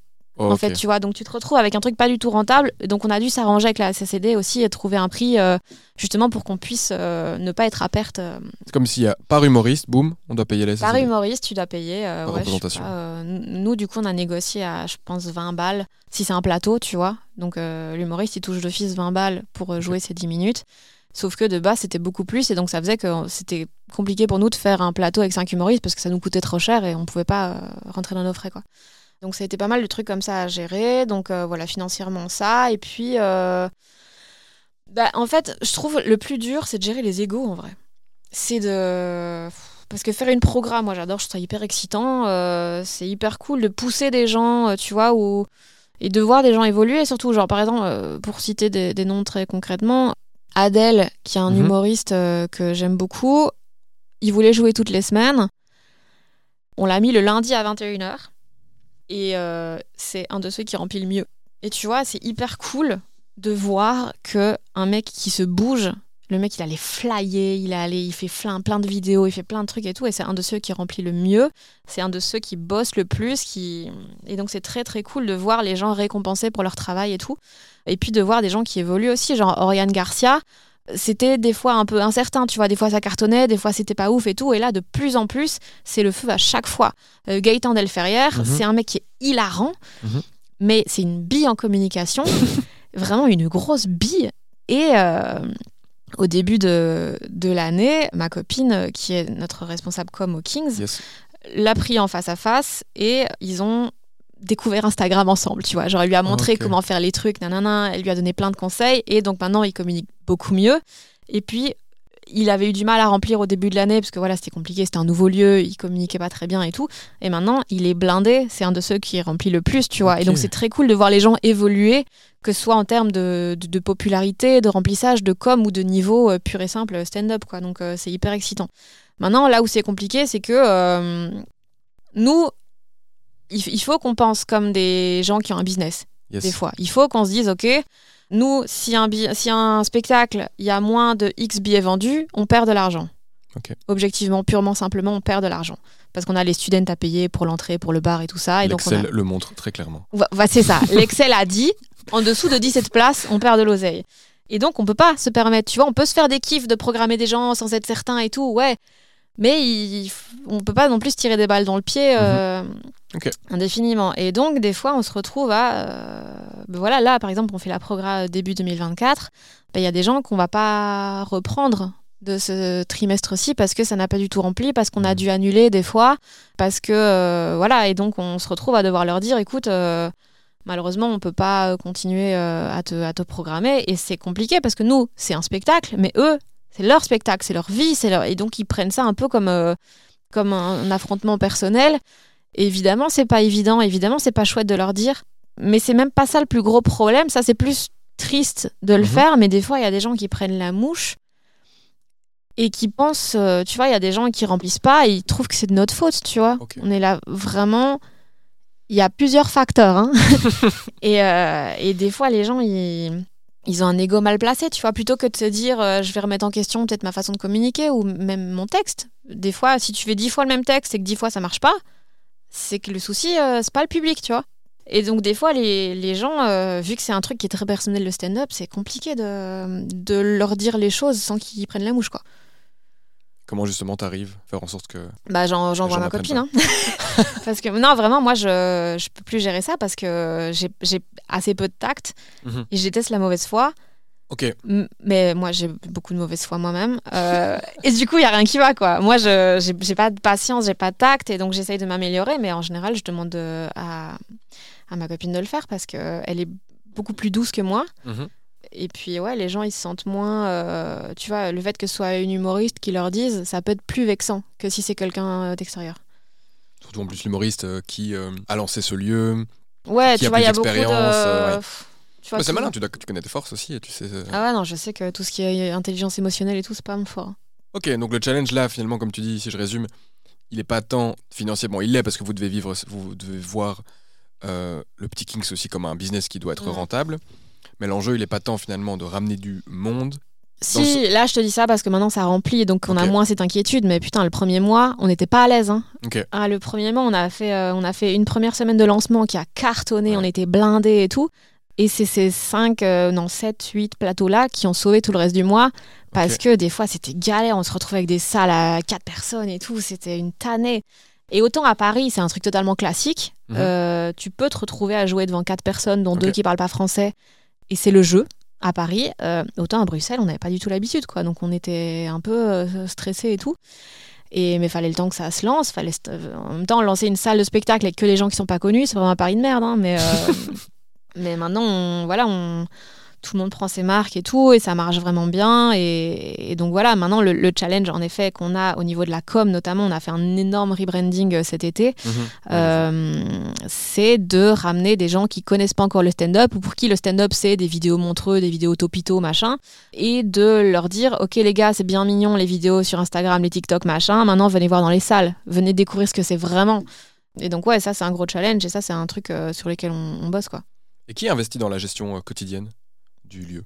Euh, bah, Il y a moi, il y a Cédric, il y a Cédric, le, pour rappeler le man- Ouais. celui qui était aussi euh, qui est, qui, qui est gérant qui est gérant, euh, gros, des du- deux. Euh, Il y a donc ma copine à la com. Je cite jamais son prénom, c'est hyper. ça, moi, je trouve ça. C'est bien. Ça sonne pas cool, mais c'est vraiment une volonté de pas dire son prénom, c'est pour Oui, ça. Elle m'a aussi demandé, donc je ne dirai pas son prénom. J'aime pas les gens qui disent ah, ma copine, ma copine, comme si c'était. Ça venait d'eux, tu vois. Bah, maintenant c'est clair. Voilà. On sait pourquoi on dit pas Euh, prénom. Et il y a donc pour le petit Kings, il y a Juan et Nikos qui gèrent aussi. Ils font tout, tout- toute la programmation de tous les plateaux des deux Kings, c'est eux qui la font. Oh waouh Euh, ouais, ouais. Donc c'est beaucoup, beaucoup de temps et chacun a ses tâches euh, qui vont de programmation à aller à la bulle à verre. Donc c'est vraiment, euh, c'est vraiment très large comme truc. Ok, c'est clair. Et en termes d'employés, il y a donc Elisabeth, donc ta copine, encore une fois, qui euh, elle, elle s'occupe de la com. Mhm. À part ça, vous travaillez avec des étudiants? On travaille, ouais. Donc il y a Cédric qui est employé. Je, sais pas en fait. Je sais Le plus. shady, on sait pas trop. ouais, je sais plus. Non, ça vraiment, c'est pas du tout moi qui gère. Il y a ma copine qui est employée. Ouais, je viens de dire son nom comme une grosse nulo. Ça a été coupé. Et ouais, le secret du montage, ma gueule. Euh, et il y a ouais, majoritairement des students, quasiment que des students, je pense, pour le bar, euh, pour faire euh, ouvreur, ouvreuse. Et la régie. Ok, très bien, super. Bah, merci d'avoir euh, expliqué le, le Kings. Il y a aussi toute une autre série d'activités que tu fais. Euh, on a parlé du podcast, le livre que tu as sorti, Mhm. euh, les chroniques. On va peut-être aborder les trois, mais est-ce qu'il y en a une que tu as envie de toi de- d'expliquer euh, particulièrement, un chemin que tu as envie de prendre là? Comme tu veux. Ok. Le livre. Du coup, j'ai fait mon travail de préparation, j'ai lu un livre. je me suis vraiment dit par contre que j'allais pas tomber dans le cliché du gars, oui, j'ai beaucoup aimé euh, ce passage-là, ce passage-là. J'ai pas l'impression que ça me, ça me ressemble. Par contre, je vais dire pourquoi j'ai aimé le livre et de manière toute simple, outre les émotions que tu as pu transmettre. En fait, c'est bruxellois aussi. Mhm. C'est con, mais enfin, c'est loin d'être con. En fait, c'est identitaire aussi. Parce que j'ai toujours, je suis né ici, j'ai grandi ici. Et ça fait du bien. Ça fait juste. Ou du bien, ça fait juste plaisir. Mhm. Parce que tu reconnais les lieux, tu bah, tu t'attaches du coup au personnage parce que tu, tu partages. Ouais, c'est genre, ouais, moi aussi je passe dans cette rue-là, euh, je vis dans un livre ou quoi Voilà, c'est Ouais. tout ce que je vous dirais euh, là-dessus. J'ai beaucoup aimé aussi, euh, et que je n'ai compris qu'à la fin, le titre. Bien Mhm. sûr que les poissons au froid. Spoiler alert du coup qui a été pris à Raphaël. Ouais. Exactement. Ouais, ouais, et donc ça. depuis que je l'ai, alors elle est tout le temps en tête cette temps. Mhm. Comment c'était pour toi le processus d'écriture et la sortie d'un livre? C'est très. Alors, je t'avoue, en fait, j'ai l'impression de pas avoir beaucoup de souvenirs, tellement ça me semble ahurissant que j'ai pris autant de temps et que ce soit aussi répétitif, quoi. Parce que vraiment, l'écriture d'un livre, c'est juste être devant son ordi et, et faire n'importe quoi et puis corriger. C'est vraiment que ça. Et euh, pff, écoute, c'est. Je, je- franchement, je sais pas comment j'ai fait. Parce que maintenant, quand je me dis, putain, mais la charge de travail que c'est, et en fait, maintenant, je revois la montagne depuis le bas, tu vois. Mhm. Je me disais, si je devais recommencer maintenant, mais c'est mort. Franchement, c'est mort. Euh, c'est beaucoup trop de travail et tout. Là où euh, bah, ça s'est fait par étapes, en vrai. Ça s'est fait par euh, l'Iconoclaste, donc un- une maison d'édition en. France, qui m'a contacté, qui m'a dit, ouais, est-ce que tu as des plans? Nous, on aime bien ce que tu fais. Donc, si tu as des idées de romans, tu nous dis. J'ai dit, ouais, bien sûr, évidemment que j'ai des idées de romans, en fait. Pas du tout. Donc, j'ai... bah, J'en ai trouvé, hein. Et euh, je leur ai parlé, je leur ai pitché deux, trois trucs. Et euh, ils m'ont dit, ouais, ça, cette histoire de la personne que tu recherches, euh, que tu t'avais rencontrée sur MSN, c'est marrant et tout, machin. Euh, et ça se fait par étapes. Je leur ai envoyé premièrement juste quelques pages. Ils m'ont dit, écris-nous ce que tu veux, n'importe quoi. Et donc j'ai envoyé une quinzaine de pages. Et là, putain, quand tu les envoies, t'es pas bien. Là, c'est gros stress, gros truc de si ça se trouve, ils vont réaliser qu'en fait, euh, ça n'a aucun intérêt. Et donc, ils vont juste me ghoster euh, et ne plus jamais euh, répondre à mes mails. Donc, tant pis. Et en même temps, c'est hyper excitant. Tu vois, une fois que je l'avais envoyé, j'arrêtais pas de relire mon mail que j'avais envoyé pour le voir de leur perspective. Et du coup, tu avais une perspective qui changeait à chaque lecture? Euh, et puis j'ai fait ça, et puis ils m'ont dit, ok, maintenant essaye de... Tu vois, euh, ton histoire là de, de Nour euh, que, que tu recherches, euh, qu'est-ce que tu voudrais dire? Est-ce que tu as des références? Est-ce que machin? Et donc voilà, puis j'ai commencé petit à petit à écrire des petits passages, des machins, et, et puis j'ai fait ça de manière assez chronologique, parce que vu que c'est un, un roman qui raconte une enquête, Mhm.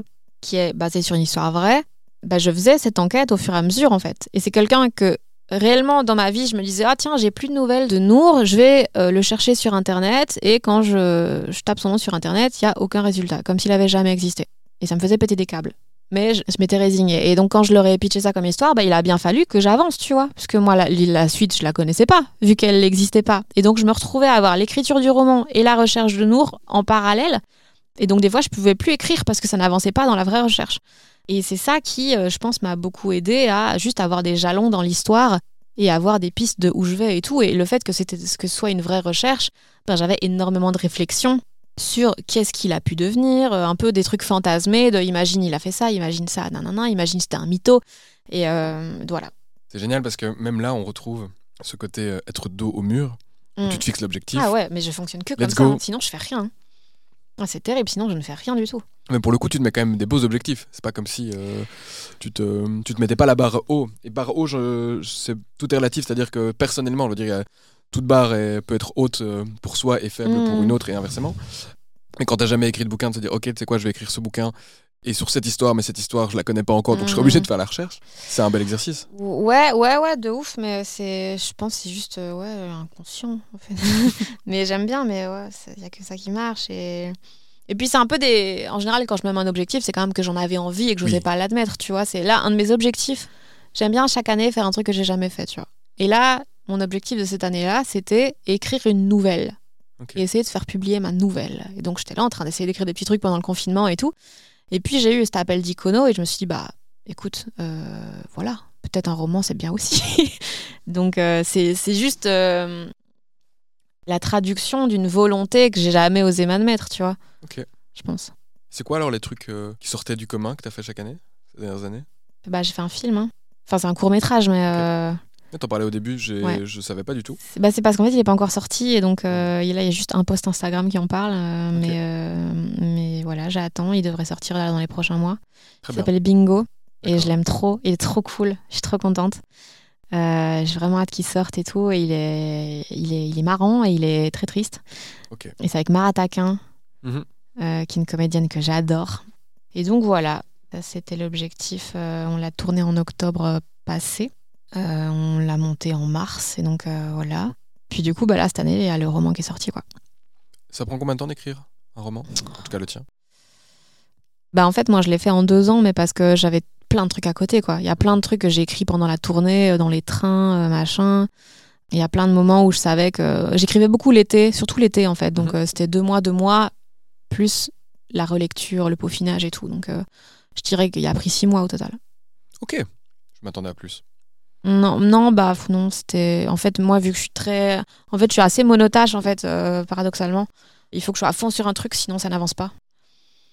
Qu'est-ce que tu fais quand t'as des pannes? Le syndrome de la page blanche? Est-ce que ça n'existe pas? Et tu te dis en fait non, je suis là, je vais taffer, je vais écrire, même si c'est nul, j'écris? Non, en fait, moi, je sais pas démarrer de zéro. Il me faut un truc, tu vois. C'est le roman, en vrai, euh, ça partit d'une histoire vraie. Il y avait Ouais, déjà tellement de choses dans la réalité que Mhm. bah, je pouvais partir là-dessus, quoi. Le spectacle, c'est pareil. euh, Enfin, les blagues, moi, je, je démarre rarement de rien, quoi. C'est, tu vois, j'ai toujours j'ai un truc de notes euh, dans mon téléphone. Ouais. Il y a des Ouais. centaines de trucs notés. Et voilà. Et juste, je, je sélectionne des trucs. Je me dis, putain, ça, ça revient quand même souvent, ce, ce, ce- ce sujet-là et tout. Et donc, j'en j'en fais un truc. Là, par exemple, je suis, là, je reviens. Je suis revenue hier de 5 jours de résidence euh, d'écriture dans le Perche. Ok. J'étais dans une baraque au milieu de nulle part, euh, juste pour écrire le prochain spectacle. Et je suis arrivée là-bas en me disant, mais putain, mais euh, quid? Qu'est-ce qui va raconter ce spectacle? J'en ai aucune idée. J'avais une demi-heure qui était écrite, mais qui avait pas trop d'intérêt, je trouvais, dans le sens où euh, c'était juste des blagues. Bah, c'est ce que tu as vu en août, il me semble. C'était des blagues et je trouvais ça marrant, mais euh, je voyais pas où, le propos, tu vois. Et donc là, je me suis vraiment assise avec toutes mes feuilles imprimées à me dire, ok, c'est quoi le fil rouge là-dedans? Qu'est-ce que autour de quoi je tourne? Moi, j'ai toujours ça, c'est j'écris plein de trucs et puis en fait, je réalise que ça tourne toujours autour d'un sujet et c'est juste que sur les deux dernières années, bah voilà, j'ai eu ça qui m'a tourné dans la tête, même si j'en parle jamais vraiment. Mhm. Et puis là, sur base de ça, bah déjà, j'avais, j'avais un peu quelques idées de thèmes à aborder.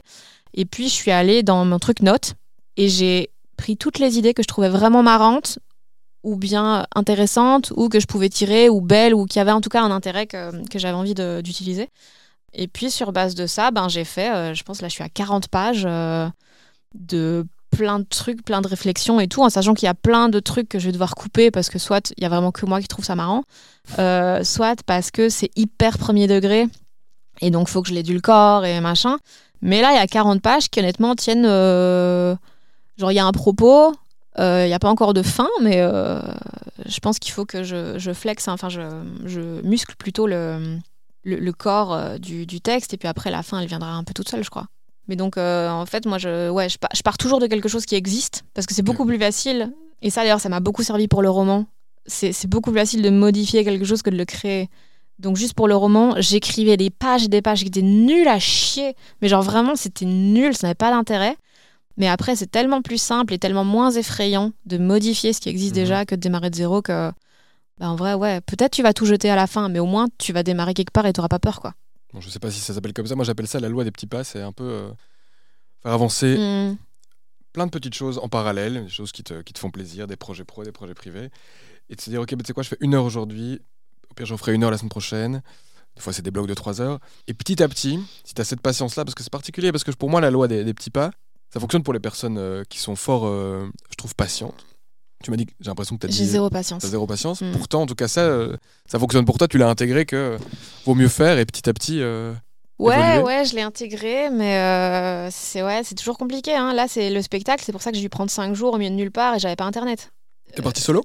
Il y a Morgane Cadignan qui m'a rejoint de deux jours. Ok. Parce que sinon, 5 jours seul, sans internet, c'est long. Heureusement qu'il y avait la Starac. mais ouais, moi, il faut que je me mette à fond sur quelque chose sans aucune distraction. Et là, de toute façon, t'as pas le choix. Ton cerveau, il va prendre quelque chose au bout d'un moment. hein. Ouais. Il va pas se laisser se faire chier. Non. euh. Et donc, ouais, faut me forcer à chaque fois. Et est-ce que vis-à-vis de ce spectacle, tu t'es déjà mis euh, dos au mur? Ah ben là, le rodage, il commence le 4 janvier. Ok. Donc ça va être potentiellement des parties de ce que j'ai déjà entendu, mais en gros, je peux venir revoir. euh, Ah ouais, bah il y aura, il va durer 1h10, donc tu auras de toute façon 40 minutes que tu jamais vu. Et ouais, dans les 30 minutes, ouais, j'ai gardé pas mal de choses. Ouais. Donc le rodage, c'est le rodage du spectacle entier, c'est pas par bout de 30 minutes. euh, Non, là c'est entier. Là c'est vraiment un truc, un produit fini euh, qui a du sens et tout. On va, on va shooter l'affiche bientôt et tout ça quoi. Ok, mais donc quand tu dis rodage, c'est. Moi, pour moi, rodage, c'est. Je prends des bouts, je prends 10 minutes, euh, 20 minutes, 30 non, minutes. ça c'est plutôt. euh, enfin, non, c'est ça. c'est- Explique les termes, moi je les connais. Le- en fait, le rodage, c'est quand ton spectacle il est fait, Ouais. mais il est pas encore prêt prêt. Donc tu vois, tu testes un peu des trucs et tout. Mais en format une heure. Tandis que les 10, 15, 30 minutes, c'est plutôt des plateaux ou des. T'essayes des blagues, mais c'est pas dans un spectacle en particulier, quoi, tu vois. Très bien.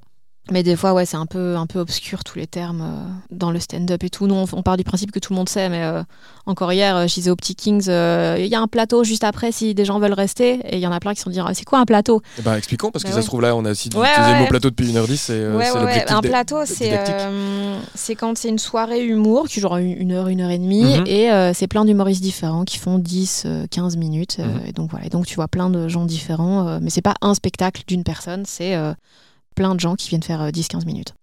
Bien, pour aussi expliquer aux auditeurs et auditrices qui font pas souvent de stand-up, je crois que j'avais un a priori sur, euh, sur les plateaux. Mhm. Euh, comme si j'avais peur de moins me marrer. Avant, en tout cas, c'était quelque chose Mhm. dans le passé. Et en fait, j'ai été euh, à chaque fois maintenant agréablement surprise. C'est même. euh, pas dire que c'est un format que je préfère, Ben, je comprendrais que tu préfères. mais il y a une, il y a une fraîcheur, c'est dynamique. T'as 6, 7, 8 personnes qui s'enchaînent. Tu vois pas le temps passer. T'as plein de plein d'humour différents. Je trouve que tu sors de là. euh, j'ai un, feeling comme ça que j'ai eu il y a, il y a genre deux mois. J'ai été euh, à Scarbeck, Los. Ouais. C'est aussi un format cabaret. Ouais. Et euh, j'étais là, waouh, c'était un de mes meilleurs stand-up de l'année, quoi. Ouais, mais, mais ce qui est cool aussi avec les plateaux, c'est que souvent les gens ils viennent promouvoir leur spectacle, donc ils Mhm. font leurs meilleures blagues. Et donc tu vois vraiment le best-of de chaque humoriste. Et donc c'est très cool. Là où dans un spectacle, tu peux avoir des moments où tu accroches moins au sujet, ou juste c'est moins rodé ce passage-là et tout. Donc euh, ouais, le plateau c'est c'est dynamique et c'est c'est très cool quoi. Et à quel point il y a de la concurrence entre humoristes? En Belgique, franchement, ça va. En Belgique, on est méga chill avec ça. euh. J'ai l'impression que c'est quand même très bienveillant. Il peut y avoir des, un peu des trucs un peu entre clics, tu vois, genre euh, les clics, euh, ceux qui jouent beaucoup aux Kings, euh, ceux qui jouent au Comedy Cat et tout, tu vois, il peut y avoir un truc des fois de un peu de jalousie, tu vois, mais c'est encore que de l'ego. Mais je dirais que globalement, c'est c'est assez bienveillant ici. Il y a du soutien. Ouais, franchement, les gens, ils, ils essayent de, de se mettre en première partie l'un l'autre. Ils disent, OK, qui a un truc à promouvoir, bah, viens jouer sur le plateau, nan, nan, nan, tu vois. Et chacun essaye de se pousser parce que, parce que tout le monde est un peu dans, au même stade, tu vois, de juste essayer de faire des blagues, essayer de progresser et remplir sa salle, quoi. Depuis quand date euh, l'essor euh, de l'humour euh, forme stand-up, je dirais, à Bruxelles, en Belgique? Je dirais, moi, je suis arrivée vraiment au bon moment. Je suis arrivée là il y a 4 ans. Ça commençait, le What the Fun commençait à vraiment bien, bien fonctionner. Donc, What the Fun, c'est un collectif qui fait plein de plateaux différents, plein de soirées humour, surtout à Bruxelles, mais il y en a de plus en plus euh, à Liège, Ouais. à Namur et Ils ont tout. fait un gros lancement, j'ai l'impression, il y a quelques... Ouais, ils ont ouais, font une tournée maintenant. Ils Ils font une tournée, dans les centres culturels. Euh, Il y en avait, il y avait 18 dates, je pense. Et c'est ouais, des grosses soirées. T'as 5-6 humoristes euh, qui s'enchaînent et c'est très très cool. Et c'est surtout, c'est bien orchestré. Euh, c'est vraiment un bon niveau. C'est très varié dans les humoristes et tout. Les line-up sont très très bien pensés. Les programmations sont très bien pensées. Et donc c'est c'est le What the Fun notamment qui a fait beaucoup connaître le stand-up à Bruxelles parce que suffit que tu tombes une fois euh, par hasard, t'as un pote qui va à une soirée What the Fun, c'était gratuit, euh, c'est souvent gratuit. Au chapeau. Et au chapeau, souvent. ouais, tu donnes ce que tu vas à la fin, donc n'importe qui peut y aller. Et tu te dis, ah ok, c'est ça le stand-up en vrai, bah vas-y, je vais aller dans un comédie club, chose que tu peut-être pas osé faire Mhm. s'il avait direct fallu que tu sortes euh, 10-15 balles euh, pour aller voir un spectacle, quoi. Donc, euh, donc vraiment, ça a beaucoup changé le What the Fun, je pense, euh, enfin, le milieu du stand-up euh, à, à Bruxelles et en Belgique. Puis ouais, le fait que euh, Netflix, il y ait autant de spectacles, moi, c'est moi, ça qui, m'a intéressé le plus au stand-up euh, quand je me suis lancée. Et puis le fait qu'il y ait énormément de vidéos sur Instagram, euh, plein de vidéos montreux et tout, euh, les chroniques France Inter qui font que, tu vois. Donc ouais, il y a 4-5 ans, là, ça a vraiment bien démarré. Ce qui est génial avec What the Fun, c'est que c'est eux qui se déplacent. Enfin, ils- en tout cas, comme moi je le, je le- je le vois, ils, vont, ils ont plusieurs lieux. Ouais. Le King, c'est le Kings. Mm. On se produit au Kings, Ouais, ouais. tandis que le What the Fun, j'ai l'impression qu'ils ont plusieurs lieux. Dans... Ils vont tourner. Ouais, ils ont ces lieux. 10-15 endroits, je pense, à, à Bruxelles, euh, plus tous ceux en Wallonie. Euh, ouais, c'est très cool. C'est très très cool. Et- c'est une sorte de collectif, si tu... c'est ça? Ouais, c'est un collectif. euh, c'est maintenant un mec qui gère ça et il y a bah, les 7-8 euh, MC, donc les maîtres de cérémonie. Donc c'est ceux qui font la programmation de la soirée, qui présentent la soirée, qui expliquent comment ça va se passer. nan, blagues nan. Il fait quelques blagues aussi. Et maintenant, il y a vraiment des gros rendez-vous. Euh, Au cabaret Mademoiselle, par exemple, c'est toujours blindé. C'est toujours une très très bonne ambiance. Le réservoir, c'est toutes les semaines, même Ouais. deux fois par semaine maintenant, je pense. Ils font des soirées thématiques euh, de temps en temps, soirée Harry Potter, soirée Pokémon, soirée machin. Il y a énormément d'offres différentes quoi maintenant. C'est vrai que là, on parle beaucoup du coup d'humour et d'humour à Bruxelles. J'espère que les auditeurs et auditrices qui n'ont pas encore testé le stand-up. Ah, Iront allez-y, tester, hein. c'est allez-y. très très cool. Et tu parlais justement là, il y a, il y a deux minutes, des chroniques France Inter. Donc pour remettre un peu la chronologie, j'aime toujours faire ça, mon côté organisé. Donc, euh, ok, tes études, enfin, tu fais tes premiers boulots, attaché de presse, tu testes pas mal de choses, tu es aussi dans la, dans la radio, donc tu touches au secteur de l'audiovisuel, tu es à l'aise de parler derrière un micro, de prendre la parole. Tu te dis, je suis, je suis pas très bien, tu sais quoi, je vais me lancer. Allez, une fois, deux fois, trois fois, puis en trois mois, magnifique, tu as 30 minutes. Tu te planifies un show, enfin un show, ton, ton vrai spectacle Mm. C'est là qu'il y a un truc que j'ai pas dit Ah, et qui est important. C'est que donc j'a- j'ai gagné le concours en décembre. En mai, le What the Fun justement faisait une soirée filmée et j'ai participé à cette soirée et il y a eu euh, un La sketch fameuse. qui s'appelle Le Malaise qui est sorti dans la foulée et qui a fait des millions de vues et qui a fait que euh, je me suis retrouvée à avoir plein de gens qui me suivaient. C'est ça qui m'a permis en fait de remplir le Kings tous les mois sans problème pour le rodage, c'est que des gens avaient vu cette vidéo là quoi. Sinon, c'est très dur de remplir une salle quand t'es pas connu. Donc là, moi, j'ai pas galéré parce qu'il y a eu cette vidéo qui a fait des millions de vues euh, un peu partout sur les réseaux et tout, qui a été reprise. euh. Des fois, on me tag dans la vidéo et je suis là, mais t'es qui? Tu vois, il y a des gens qui font des millions de vues eux-mêmes. Et donc, cette vidéo a fait que j'ai été remarquée par plusieurs personnes. Je me suis retrouvée à aller jouer à Limoges, à Barbezieux. Euh, juste des gens qui, sur base de ces 2 minutes 30, se sont dit bah, viens jouer ton spectacle chez nous, tu vois. Donc, déjà, ça, c'était assez surréaliste. Et puis, euh, surtout, je me suis fait repérer par euh, des gens comme France Inter, comme Montreux, qui m'ont appelé cet été-là en disant vas-y, viens jouer chez nous, machin, viens faire des chroniques chez nous. France Inter, ils m'ont dit viens faire un essai. Je suis la seule à avoir devoir dû faire un essai, je suis très vexée, mais bon. et, et voilà quoi. Donc pendant ton rodage, parce que tu dis c'est l'été, donc tu me disais euh, six mois plus tard, donc tu m'as dit que où j'ai en tête le en juin. En juillet, j'ai fait mon rodage et genre en août, France Inter m'appelait, C'est fou. Montreux m'appelait, ouais. Ouais, ouais, c'est ouf, hein, ça n'a aucun sens. Montreux t'as appelé à ce moment-là aussi? Montreux, ouais, je sais plus, je me rappelle, j'étais à l'RTBF et je commençais à en avoir ma claque de l'RTBF, tu vois, ils respectent pas toujours très bien les gens et tout. euh, et euh, vraiment, j'étais vénère dans mon petit bureau là. Et puis là, il m'appelle, j'étais là, Montreux, euh, Montreux, vraiment Et euh, ouais, donc c'est cool ça. Ah, J'imagine que c'est cool. Donc ça allait très très vite. Parce qu'hier j'écoutais euh, en bonne prépa encore une fois ton interview euh, de Game Changer. Ouais, Euh, écoute mes disques. Exactement. Il t'explique, et on va pas, le but c'est pas rentrer en détail, parce que j'ai bien compris durant l'interview qu'à un moment t'en avais ta claque, mais que cette vidéo, on te parlait que de ça, quoi. Mhm. euh, on t'associait qu'à ce sketch. Ouais, euh, bah maintenant je suis l'humoriste du malaise. Ouais. Alors que vraiment, euh, je trouve pas que ça représente ce que je fais. Et surtout, ça représente plus ce que je fais. Mhm. Euh, maintenant, je suis beaucoup moins. D'ailleurs, là, je l'ai remarqué. Bon, j'en ai rajouté un peu parce que ça me fait quand même gaulerie. Mais dans les 30 minutes que tu avais vu au King, il y a très peu de blagues trash, très peu de Mhm. blagues de cul et tout. Parce que c'est plus un truc qui m'intéresse. Parce que c'est un, un peu un truc que tu fais au début, tu vois. Quand Mhm. c'est un peu une béquille, euh, quand t'es pas sûr de faire rire, bah tu choques comme ça, t'as quand même un- une réaction. En plus, je trouve que c'est des blagues qui ont très mal vieilli. Là, une blague d'inceste, euh, frère, c'est pas le moment, je crois. Si ça l'a été un jour. Euh, donc, c'est vraiment pas un truc que je referai maintenant. Et d'ailleurs, je pense que j'écrirai plus jamais un truc aussi fort que ça. mhm. Ça restera toujours mon sketch qui marchera le plus. C'est fou, parce que c'est paradoxal à la fois que tu l'écriras plus, et à la fois c'est ce qui t'a permis, en partie. Ouais, mais c'est juste que j'ai plus choses, envie hein, de mais- faire ça, tu vois. J'ai plus envie de faire des trucs euh, un peu euh, faciles, euh, de choquer, de ah, blague de cul, blague de machin. Et... Mais voilà, c'est c'est juste plus comme ça que j'ai envie de faire les choses. euh, même si au moment où je l'ai fait, je n'avais aucune notion de... du fait que ça allait marcher, de... que ça pouvait marcher, quoi. Vraiment, quand ça... les chiffres ont commencé à monter, j'étais là, mais what the fuck, en fait. C'est- Ça fait aucun sens. Mais. euh, J'ai du mal à réaliser, j'imagine que tu... c'est indescriptible. Bah, c'est bizarre. euh, Ouais. Moi, c'était vraiment euh, la légende de la vidéo. C'était c'est la première fois que je mets des blagues euh, sur internet. J'espère que ça va vous plaire. Nanana. et puis je voyais les chiffres. Genre, je me levais le matin, je regardais les chiffres. Ça avait monté de plusieurs centaines de milliers et tout. J'étais là, mais c'est quoi ça? Euh, Donc, tu as expérimenté la viralité de l'Internet mondial. Ouais, ouais, c'est ça. Et donc, France Inter, t'es contacté, Mhm. tu fais un essai. Mhm. Euh, avant, c'est ma... enfin, pas que c'est marrant, mais ça m'a fait réfléchir quand je préparais en me disant à quel point nous, les Belges, on est biberonnés à Mhm. la culture française, aux chaînes françaises, que c'est complètement l'inverse. Enfin, la France, en gros, euh, Ils s'en battent les couilles. ils s'en, foutent, Ouais. exactement. Moi, je suis un petit peu un, un vieux dans ma tête depuis que j'ai fini l'univ. J'écoute la première tous les matins, euh, de 7 à 9. Et donc, tu as aussi t'as des chroniques. Tu as plusieurs humoristes qui passent. et qui a un peu ce level up. Et j'ai l'impression cette volonté, des fois, de quitter la première pour aller à France Inter. Ouais, Toi, tu Enfin, soit tu peut-être pas la première, mais donc toi, tu étais chroniqueuse aussi, humoristique. Euh, Non. RTBF, pas du tout. Non, non, l'RTBF, euh, ils savent.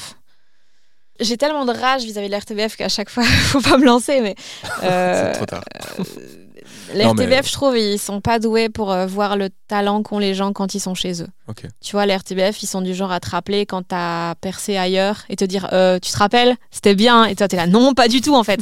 Ils savent pas voir le talent des gens et les utiliser pour ce qu'ils savent bien faire. Tu vois, ils essaient de les faire rentrer dans des cases qui leur conviennent pas et tout. C'est assez chaotique. Et donc, moi, à l'RTBF, euh, non, enfin, chez Pure, je faisais du flux. Donc, je faisais la météo, je faisais. On écoutait du Alipa, maintenant c'est Ed Sheeran, euh, nanana, euh, je faisais des, ou alors des chroniques, euh, mais pas du tout humoristiques, c'était des trucs juste d'infos de oh bah tiens, Ed Sheeran vient de sortir euh, un nouveau truc, nanana, euh, très factuel quoi. Et c'est seulement quand j'ai commencé chez France Inter qu'ils m'ont dit mais dis, on a eu une idée, tu feras des chroniques humoristiques? Et j'étais là frère, t'abuses, mais je l'ai fait. Donc tu l'es. Attends, non, attends.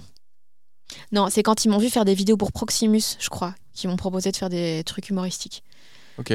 Euh, mais donc j'ai commencé ouais trois mois avant d'être chez France Inter sur Pure. Truc Ok. du style. Donc, au même moment, en gros, tout buzz.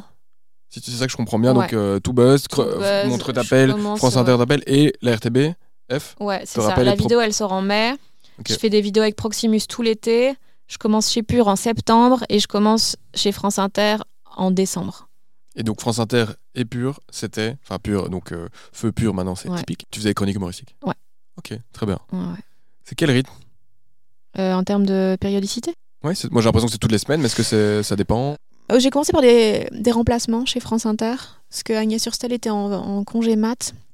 Donc j'ai fait, euh, je pense, deux mois de remplacement, et puis c'était un peu plic-ploc, et puis machin. Pur, je crois que c'était toutes les semaines aussi. Et maintenant, c'est toutes les deux semaines, parce que j'en avais marre de devoir aller à Paris toutes les semaines et de devoir écrire un truc alors que j'avais d'autres choses à écrire sur le côté. Un livre Euh, un livre, ouais, euh, le, spectacle. le J'écris euh, aussi pour d'autres pour l'instant. Donc, euh, Hmm. donc voilà. Donc une fois toutes les deux semaines, c'est très cool. Comme ça, je vais à Paris de temps en temps, je fais mes trucs, j'enregistre mes, mes gens qui doutent, et puis voilà quoi. Ah oui, j'avoue, parce que beaucoup de personnes que tu interviews sont. Hein. Qu'est-ce que ça t'apporte de faire ces chroniques? Ça remplit les salles. Maintenant, je dirais que c'est plus ou moins le seul avantage qui. Enfin, le. Ouais. Au début, je- ça me forçait à écrire, donc ça c'était très cool et tout. Maintenant que je sais que j'arrive à le faire et que j'ai déjà plein d'autres choses qui me forcent à écrire, euh, c'est un peu moins euh, un jeu. Par contre, ce qui est très marrant, c'est que maintenant j'écris avec Lisa Delmoitier, qui est une Mhm. humoriste que j'adore, qui est hilarante, et du coup c'est très marrant à faire. Donc ça c'est cool. C'est, c'est c'est- le processus est rigolo.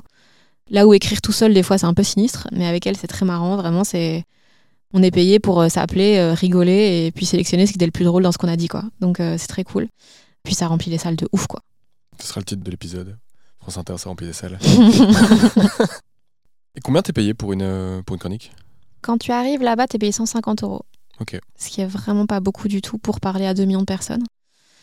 Euh, mais maintenant, j'ai un, j'ai un peu négocié. Bah, tu négocies un peu au fur et à mesure. Maintenant, je payé 200 balles, mais ils payent pas le Thalys, euh, ils payent pas. euh, Ouais, je me serais attendu quand même à plus. Ah ouais, donc Ah c'est. non, non, ça reste du service public. Hein. C'est pas. C'est pas énorme, mais on est... au début, j'y allais à perte, quoi. Mais c'est juste. Oui, euh, T'investis dans. T'investis dans toi. Ouais. Et t'as les droits d'auteur aussi. Droits d'auteur qui tombent, mais du coup, euh, six mois, un an plus tard, mais euh, à un moment, tu touches un peu plus d'argent euh, sur la suite. Donc ça, ça revient à ce concept euh, même d'un passage euh, lors d'un stand-up. Donc t'es payé avec euh, le deal que t'as avec la Mhm. personne qui euh, va t'accueillir. Donc euh, t'as un salaire et en plus de ça, du coup, t'as les droits T'as les d'auteur. droits d'auteur, ouais. toujours. Bah là, c'est 2 millions de personnes, donc c'est pas mal, tu vois, mais. euh, En fait, les droits d'auteur, c'est hyper important. Et moi, on me l'avait pas dit, évidemment, quand j'ai commencé la radio, que je faisais des chroniques et tout. Mais putain, quand j'ai découvert que je pouvais. Ça change vraiment beaucoup de choses, quoi. Parce que c'est à toi, du coup, de faire les déclarations nécessaires pour en bénéficier? C'est à toi de t'inscrire à la SACD ou à la SABAM. Et parce que si t'es pas inscrit, euh, ça, ils peuvent pas savoir que tu fais des chroniques et tout, machin. Donc euh, si personne, te- évidemment, personne va te le dire au service public, eux, ils ont pas envie de payer. Donc- ou en tout cas sur n'importe quel média, ils vont pas te le dire. Mais en effet, ça, ça te fait beaucoup, beaucoup d'argent que tu n'aurais pas gagné euh, si tu n'avais pas fait ça. Quoi. Donc vraiment, tous les gens qui commencent dans l'humour, qui commencent dans n'importe quel média, que ce soit télé, radio, faut absolument s'inscrire à les SACD ou à la SABAM. Très bien. Et donc tu t'inscris, parce que moi c'est très nébuleux parce que voilà, je- Mm. c'est pas mon, mon métier. Concrètement, tu t'inscris et puis quoi? Et puis euh, En gros, tu envoies des déclarations régulièrement avec ce que tu as fait, euh, avec tes dates de spectacle ou tes dates de chronique et tout. Et eux, ils, te- ils vont chercher l'argent eux-mêmes et ils te payent. très bien. Ils vont la chercher du coup chez la personne qui t'a euh, produite. Ouais, c'est ça. Très bien. Ok, très clair. Ok, bah je m'attendais vraiment à un autre montant, tu vois. Donc c'est vraiment euh, finalement t'investis dans ta promotion quoi. Ah ouais, euh, c'est totalement ça, ouais. Ok. Et pour revenir, parce qu'au final, donc, si je, je aussi, donc là, finalement, toi, comment tu vis ben, Donc, tu as ton spectacle, j'imagine, donc t'expliquais euh, les trois manières de le, euh, finalement, de, le- de le produire, de le vendre. Tu vas avoir euh, ton podcast que depuis cette année, qui devient rentable. Avant, c'était un Mhm. investissement que toi, tu Ouais. faisais. Maintenant, tu as les pubs aussi. T'as ces chroniques, bon, mais c'est pas ça qui te fait vivre à Non. part. les livres, ça, je l'avais déjà appris dans pas mal de, de podcasts. J'ai pas l'impression qu'un livre, c'est ça qui te fait vivre non plus, parce que tout est très régulé. Je ne sais Mhm. plus quel pourcentage va à l'éditeur, quel pourcentage va à tous les différents intermédiaires, mais tu peux peut-être un peu nous éclairer dessus. Euh, Alors, en fait, un livre, ça dépend très fort euh, de pas mal de choses. euh, mais en fait, en effet, un livre, c'est. Moi, j'ai passé, bah, du coup, deux ans au total, euh, et peut-être plutôt six mois en cumulé. Mais donc, c'est beaucoup de travail, beaucoup d'investissement en temps et en soi-même. Et euh, le truc, c'est que les livres, ça se vend pas bien, quoi. Ça se vend pas bien. euh, en Belgique, si t'es au-dessus de genre 4000 ventes, c'est considéré comme une énorme réussite, tu vois Ok, waouh. en sachant que tu gagnes plus ou moins euh, le- les prix de base, je crois, c'est genre 12% sont pour l'auteur, ce qui est vraiment pas beaucoup, mais ce qui sont vraiment les prix classiques dans l'édition. Donc je te laisse calculer euh, euh, 12% de 19 euros x 4000, Je suis en train de faire ça. Ouais, 9120 euros. 9120 euros pour avoir bossé euh, des mois, des années, quoi. Ouais. Ça, c'est un truc considéré comme une bonne vente en Belgique. Euh, maintenant, il y en a plein qui vendent 500 exemplaires, tu vois. Donc, c'est compliqué. En fait, ça- tu peux gagner énormément d'argent avec la littérature, mais si tu vends énormément de livres, quoi. Surtout que si, si tu es un gros vendeur, tu peux négocier ton pourcentage. Et c'est un truc progressif, tu vois. C'est genre, euh, moi, par exemple, dans mon contrat, je pense que au bout de X exemplaires, tu gagnes 14% et plus 12. Et tu vois, donc ça, ça évolue comme Ouais, ça, mais c'est que si tu es un gros vendeur, quoi. T'en as vendu combien? Euh, alors, j'ai pas demandé les chiffres depuis cet été. Je crois qu'on était à 30 000. Ok, donc t'as une réussite en Belgique. Ah ouais, de ouf. Bah, moi, c'est c'est un éditeur français, donc ils ont directement. euh, Puis on a, comment... on a quand même fait des grosses télés comme Quotidien et tout, tu vois. Donc, euh, donc ça a assez bien lancé, quoi. J'étais en train de calculer ta richesse, mais après, je me suis perdu sur. euh, J'ai fait une petite euh, une fausse manip. Anyway. Donc finalement, tu as un processus d'écriture dans ton livre, tu as un processus d'écriture pour ton spectacle. Pour le podcast, et là, ça m'intéresse, parce que chacun a sa méthode. Moi, je n'ai Mhm. jamais écrit de podcast, enfin, jamais fait. C'est marrant, je dis écrit. J'avais fait de podcast avant. Je suis du style à euh, écrire full, Mhm. toutes les questions, j'en ai beaucoup trop, mais ça me permet de me remémorer chaque fois le parcours de la personne, dire oui, il faut que je lui parle de ça. Je crois qu'en termes de questions pures, je dois en avoir plus de 100 euh, Mhm. par personne, je vais jamais en poser 100. Et ça m'intéresse de me dire comment, donc tu disais, voilà, tu as au final trois jours pour euh, l'enregistrement, la préparation et ainsi de suite, mais comment toi tu prépares un épisode? Tu écris Euh, beaucoup? Tu... Ouais, j'écris plus ou moins. euh, Enfin, c'est assez similaire à toi dans le sens où je pense que l'important dans la préparation du podcast et tout, les questions, on s'en fout de les lire, c'est de les écrire qui compte et Mhm. c'est ça qui fait que tu vas les garder en tête et tout. Donc moi, je j'écoute, je lis ce qu'a fait la personne selon ce Mhm. qu'elle fait comme travail. Donc je voilà, j'écoute sa musique, je lis ses livres, je regarde des interviews. J'essaye d'écouter le plus possible de podcasts où elle a été interviewée parce que c'est là que Mhm. tu vois le plus euh, qui sont les gens En effet. en fonction de. Déjà, ils vont beaucoup plus parler que dans une interview écrite. Tu vois ce sur quoi ils butent, tu vois ce sur quoi ils hésitent et tout, donc ça en dit beaucoup plus, je trouve. Et puis, ouais, je, je lis tout ce que je trouve sur Internet et tout. Et puis, je note énormément de choses. Je note, euh, j'essaye de faire des grands axes de, ok, euh, tel thème, tel thème, tel thème, ok. Comme ça, j'ai un peu, j'ai un peu une sorte de petite trame et tout. Mais en effet, euh, j'ai toujours, je me retrouve toujours avec trois pages de questions. Et au final, euh, si l'interview s'est bien passée, j'en ai posé aucune de ce qui était noté, tu vois. C'est juste la discussion, elle allait quelque part. Et vu que j'avais énormément bossé et que tout était bien organisé, j'ai pu rebondir sur tout et donc ça s'est Mhm. bien passé. Mais si je suis le conducteur, c'est que c'est une mauvaise interview, quoi. Ah, ok. Hmm. C'est pas mal. Ça, sincèrement, c'est un- une expérience qui, qui m'aide ou qui m'aidera sur aussi la manière dont je les, je les organise et je les mène. Sur la confiance aussi. euh, Mhm. Je sens déjà c'est la cinquième, donc c'est petit à petit. Ça vient. Bon, Aujourd'hui, je me sens euh, plus à l'aise de par- partir dans tous les sens. Moi, j'appelle tous les sens. Et après, j'aime bien le côté euh, avoir un fil rouge, les ramener. Tandis que pour les premiers, c'était très, très chronologique, Ouais, très, ouais. très scolaire. Je suis aussi un style bon élève et c'est assez agréable. Ok. Et à quel point tu doutes, toi, alors, Fanny? Ah, c'est chaud, hein. C'est. C'est chaud. Mais en fait, c'est tellement chelou comme euh, métier et tout, là. C'est. En fait, c'est un métier où tu peux être le meilleur un jour et le pire le lendemain, quoi. Et genre là, euh, tu vois, j'avais quand même pris confiance avec le premier spectacle. euh, On avait quand même fait une grosse tournée, on avait fini avec le Trianon, on avait la Capta que j'adore qui est sur Canal. Donc vraiment, c'était très cool et tout. Et puis là, je me suis retrouvée donc à me dire, je me suis dit à partir du moment où je joue la dernière date de Bon anniversaire Jean, mon premier spectacle, je ne joue plus jamais ce matos-là. Sauf que je me suis retrouvée avec zéro matos et donc à devoir aller rôder des trucs que j'avais jamais joué dans les comédie clubs. Et donc, je suis passée de être la meuf qui a un spectacle sur Canal, qui avait le Trianon, nanana, à être la meuf qui fait pas vraiment rire dans un comédie club de 25 personnes, tu vois. Et donc là, déjà, tu te prends un truc de putain, je suis pas la personne la plus drôle de la pièce. Ça me. euh, tu vois, l'ego. Mhm. Euh, et puis surtout à avoir du matos où tu te rends compte que c'est pas encore marrant, quoi. Parce que tu passes d'un truc hyper rodé pendant trois ans à quelque chose où t'as juste des bribes d'idées et c'est pas encore bien en place et tout. Et donc euh, c'est compliqué, quoi, de, de repartir un peu à zéro à chaque fois. Qu'est-ce que tu as comme ressources, internes ou externes, pour y arriver? La deadline, hein Euh, On y revient. Ouais, non, vraiment, moi, mon seul truc, c'est de me dire, euh, il faut que je le fasse euh, parce que j'ai pas le choix, quoi. Et donc, non, vraiment, non, je sais, je sais pas. J'hésitais à le faire et je vais le faire. Donc, je trouve que le- le- les éléments de ton livre qui sont les plus utiles pour te comprendre, sachant que je ne te connais pas, donc tout est relatif, c'est les remerciements de ton livre. Et donc, tu dis notamment euh, à mon noyau dur, là tu cites Émilie euh, Kindinis et Jonathan Cartelli qui supportent mon envie récurrente de tout claquer. je suivrai jusqu'au bout du monde. Ouais. C'est- T'as souvent envie de tout claquer? Ah, tous les jours. Ok. Tous les jours, je me dis là. euh, Genre là, c'était marrant parce que si je relis donc le, le début de la résidence, euh, donc c'était là il y a cinq jours. Je suis arrivée là-bas. Donc après une journée de résidence, j'envoie dans le groupe WhatsApp de ma prod, j'ai une bonne et une mauvaise nouvelle. La bonne, c'est que c'est très mignon cet endroit. La mauvaise, c'est que je pense que je ne suis pas drôle et que je n'ai plus rien à dire. Bisous. Ok, ok. Premier jour de résidence, je me dis ça. J'avais relu toutes mes idées. J'étais là, mais non, il y a rien, c'est nul et tout. Et le lendemain, je sais pas si je l'ai envoyé ici, mais j'étais comme, c'est bon, j'ai le spectacle, c'est fait. Ok. Et vraiment, c'est, Beau up and down. ouais, c'est des trucs. Il suffit d'un déclic, il suffit de voir la- la- les choses d'une telle telle manière et et ça repart ou, ou ça revient quoi. T'as ramené ton chat avec toi? Non, Non. non, j'ai trop peur de le perdre. S'il était parti avec toi, t'avais peur de le perdre Ah ouais, j'avais trop peur qu'il s'enfuit. euh, J'ai des amis qui ont eu ça, ils ont pris leur chat en vacances et le chat s'est enfui et donc bah ils ont plus de chat quoi. Il a l'air. et Là, je, je- j'enlève toute blague. Il a l'air vraiment hyper important, ce chat, pour toi. De ouf. De ouf euh, parce que c'est un chat du confinement. Ok. Et donc, c'est un chat, là, je venais d'emménager, ouais, pour la première fois de ma vie toute seule. Et genre, un mois après, confinement. Donc, j'étais dans un appart trop grand pour moi, euh, sans vouloir me vanter. c'est juste que j'avais pas de meubles, en fait, donc il, il avait l'air très grand. Et toute seule. Et donc, les trois mois de confinement, je les ai bien sentis, sa race.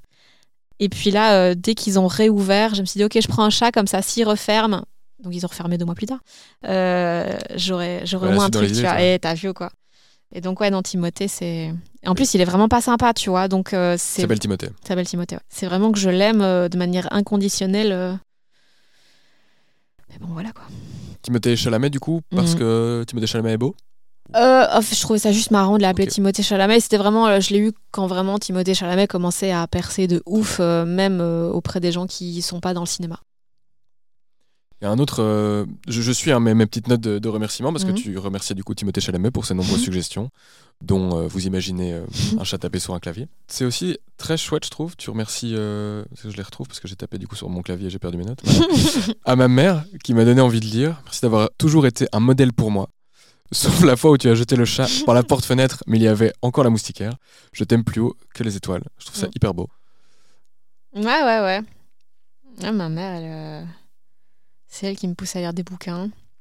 Et en effet, le chat était en train de, de vomir et donc elle a voulu le jeter dehors. Et il y avait la moustiquaire et donc il y avait juste une moustiquaire pleine de vomi et le chat qui était comme What the fuck? Donc voilà. Puis aussi, tu remercies le, le milieu du stand-up Mm. qui t'a donné la confiance en toi que tu n'aurais jamais pensé avoir.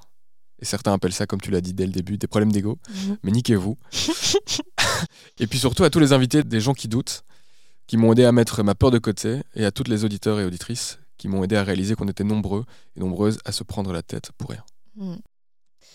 Ouais, ouais. Bah, ouais, les gens qui doutent, moi, c'est vraiment un des trucs qui m'aident le plus à.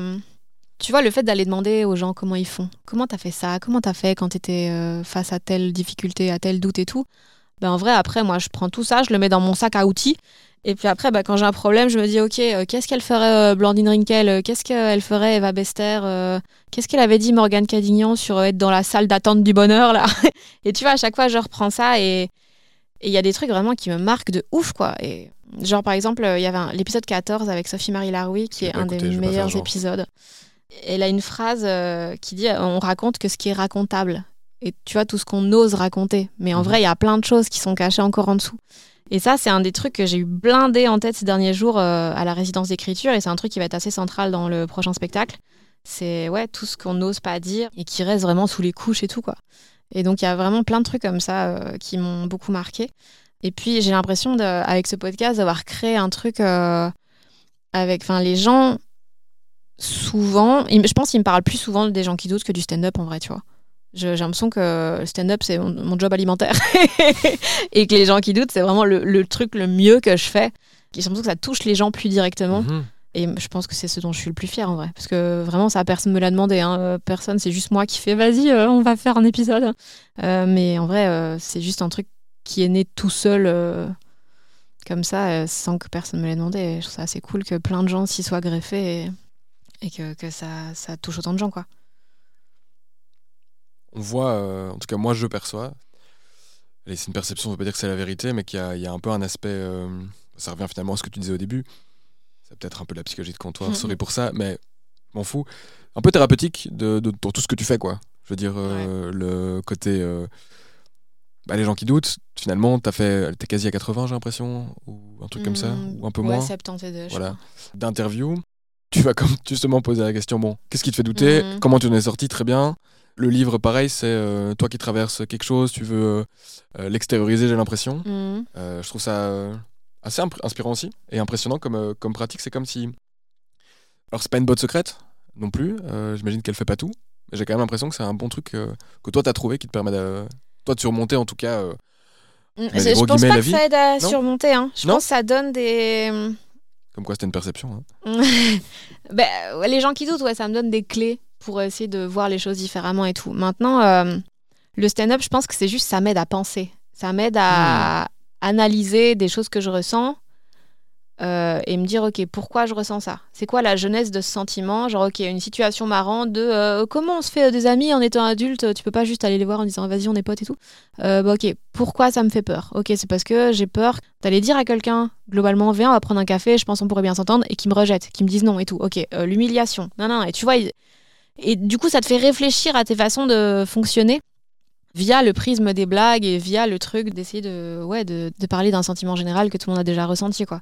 Donc c'est plus que ça m'aide à réfléchir et que ça me force à structurer ma pensée.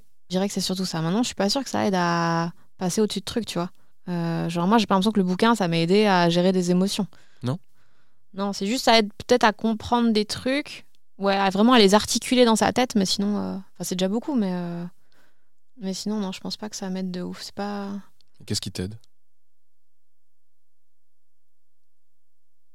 Hmm, je sais pas, le temps, je crois. Le temps et le. Le fait de. Je crois juste de faire une bête somme. euh, des trucs positifs dans la vie, les trucs négatifs dans la vie, bah, fait en sorte qu'il y a plus de plus et moins de moins. Et au final, euh, t'es content plus souvent que t'es triste. Et juste un bête truc euh, comme ça, quoi. Ouais, je crois. Quand tu dis que ce spectacle va aussi parler des choses qu'on n'ose pas dire, ce dont on vient de parler depuis, depuis 5 minutes, ce sont ce genre de choses que tu veux aborder? Non, non, en fait, euh, j'ai envie de parler des... de pourquoi on fait des trucs, tu vois. Parce que je trouve l'humour, on est beaucoup dans euh, Ah tiens, euh, j'ai fait ça, comment c'est ridicule? Mais on se demande jamais pourquoi, tu vois. On ne creuse pas assez loin pour savoir d'où viennent vraiment la, la jeunesse des sentiments plutôt que, que les actions qui en résultent. Et donc, moi, j'avais envie d'aller creuser là-dedans. Et là, notamment, je, je pense que je parlais pas mal du, du rapport à l'alcool et du fait que je pense qu'on est beaucoup, beaucoup à avoir euh, un problème avec l'alcool. Mhm. Pas dans le sens où on boit beaucoup, mais on boit tout le temps un peu.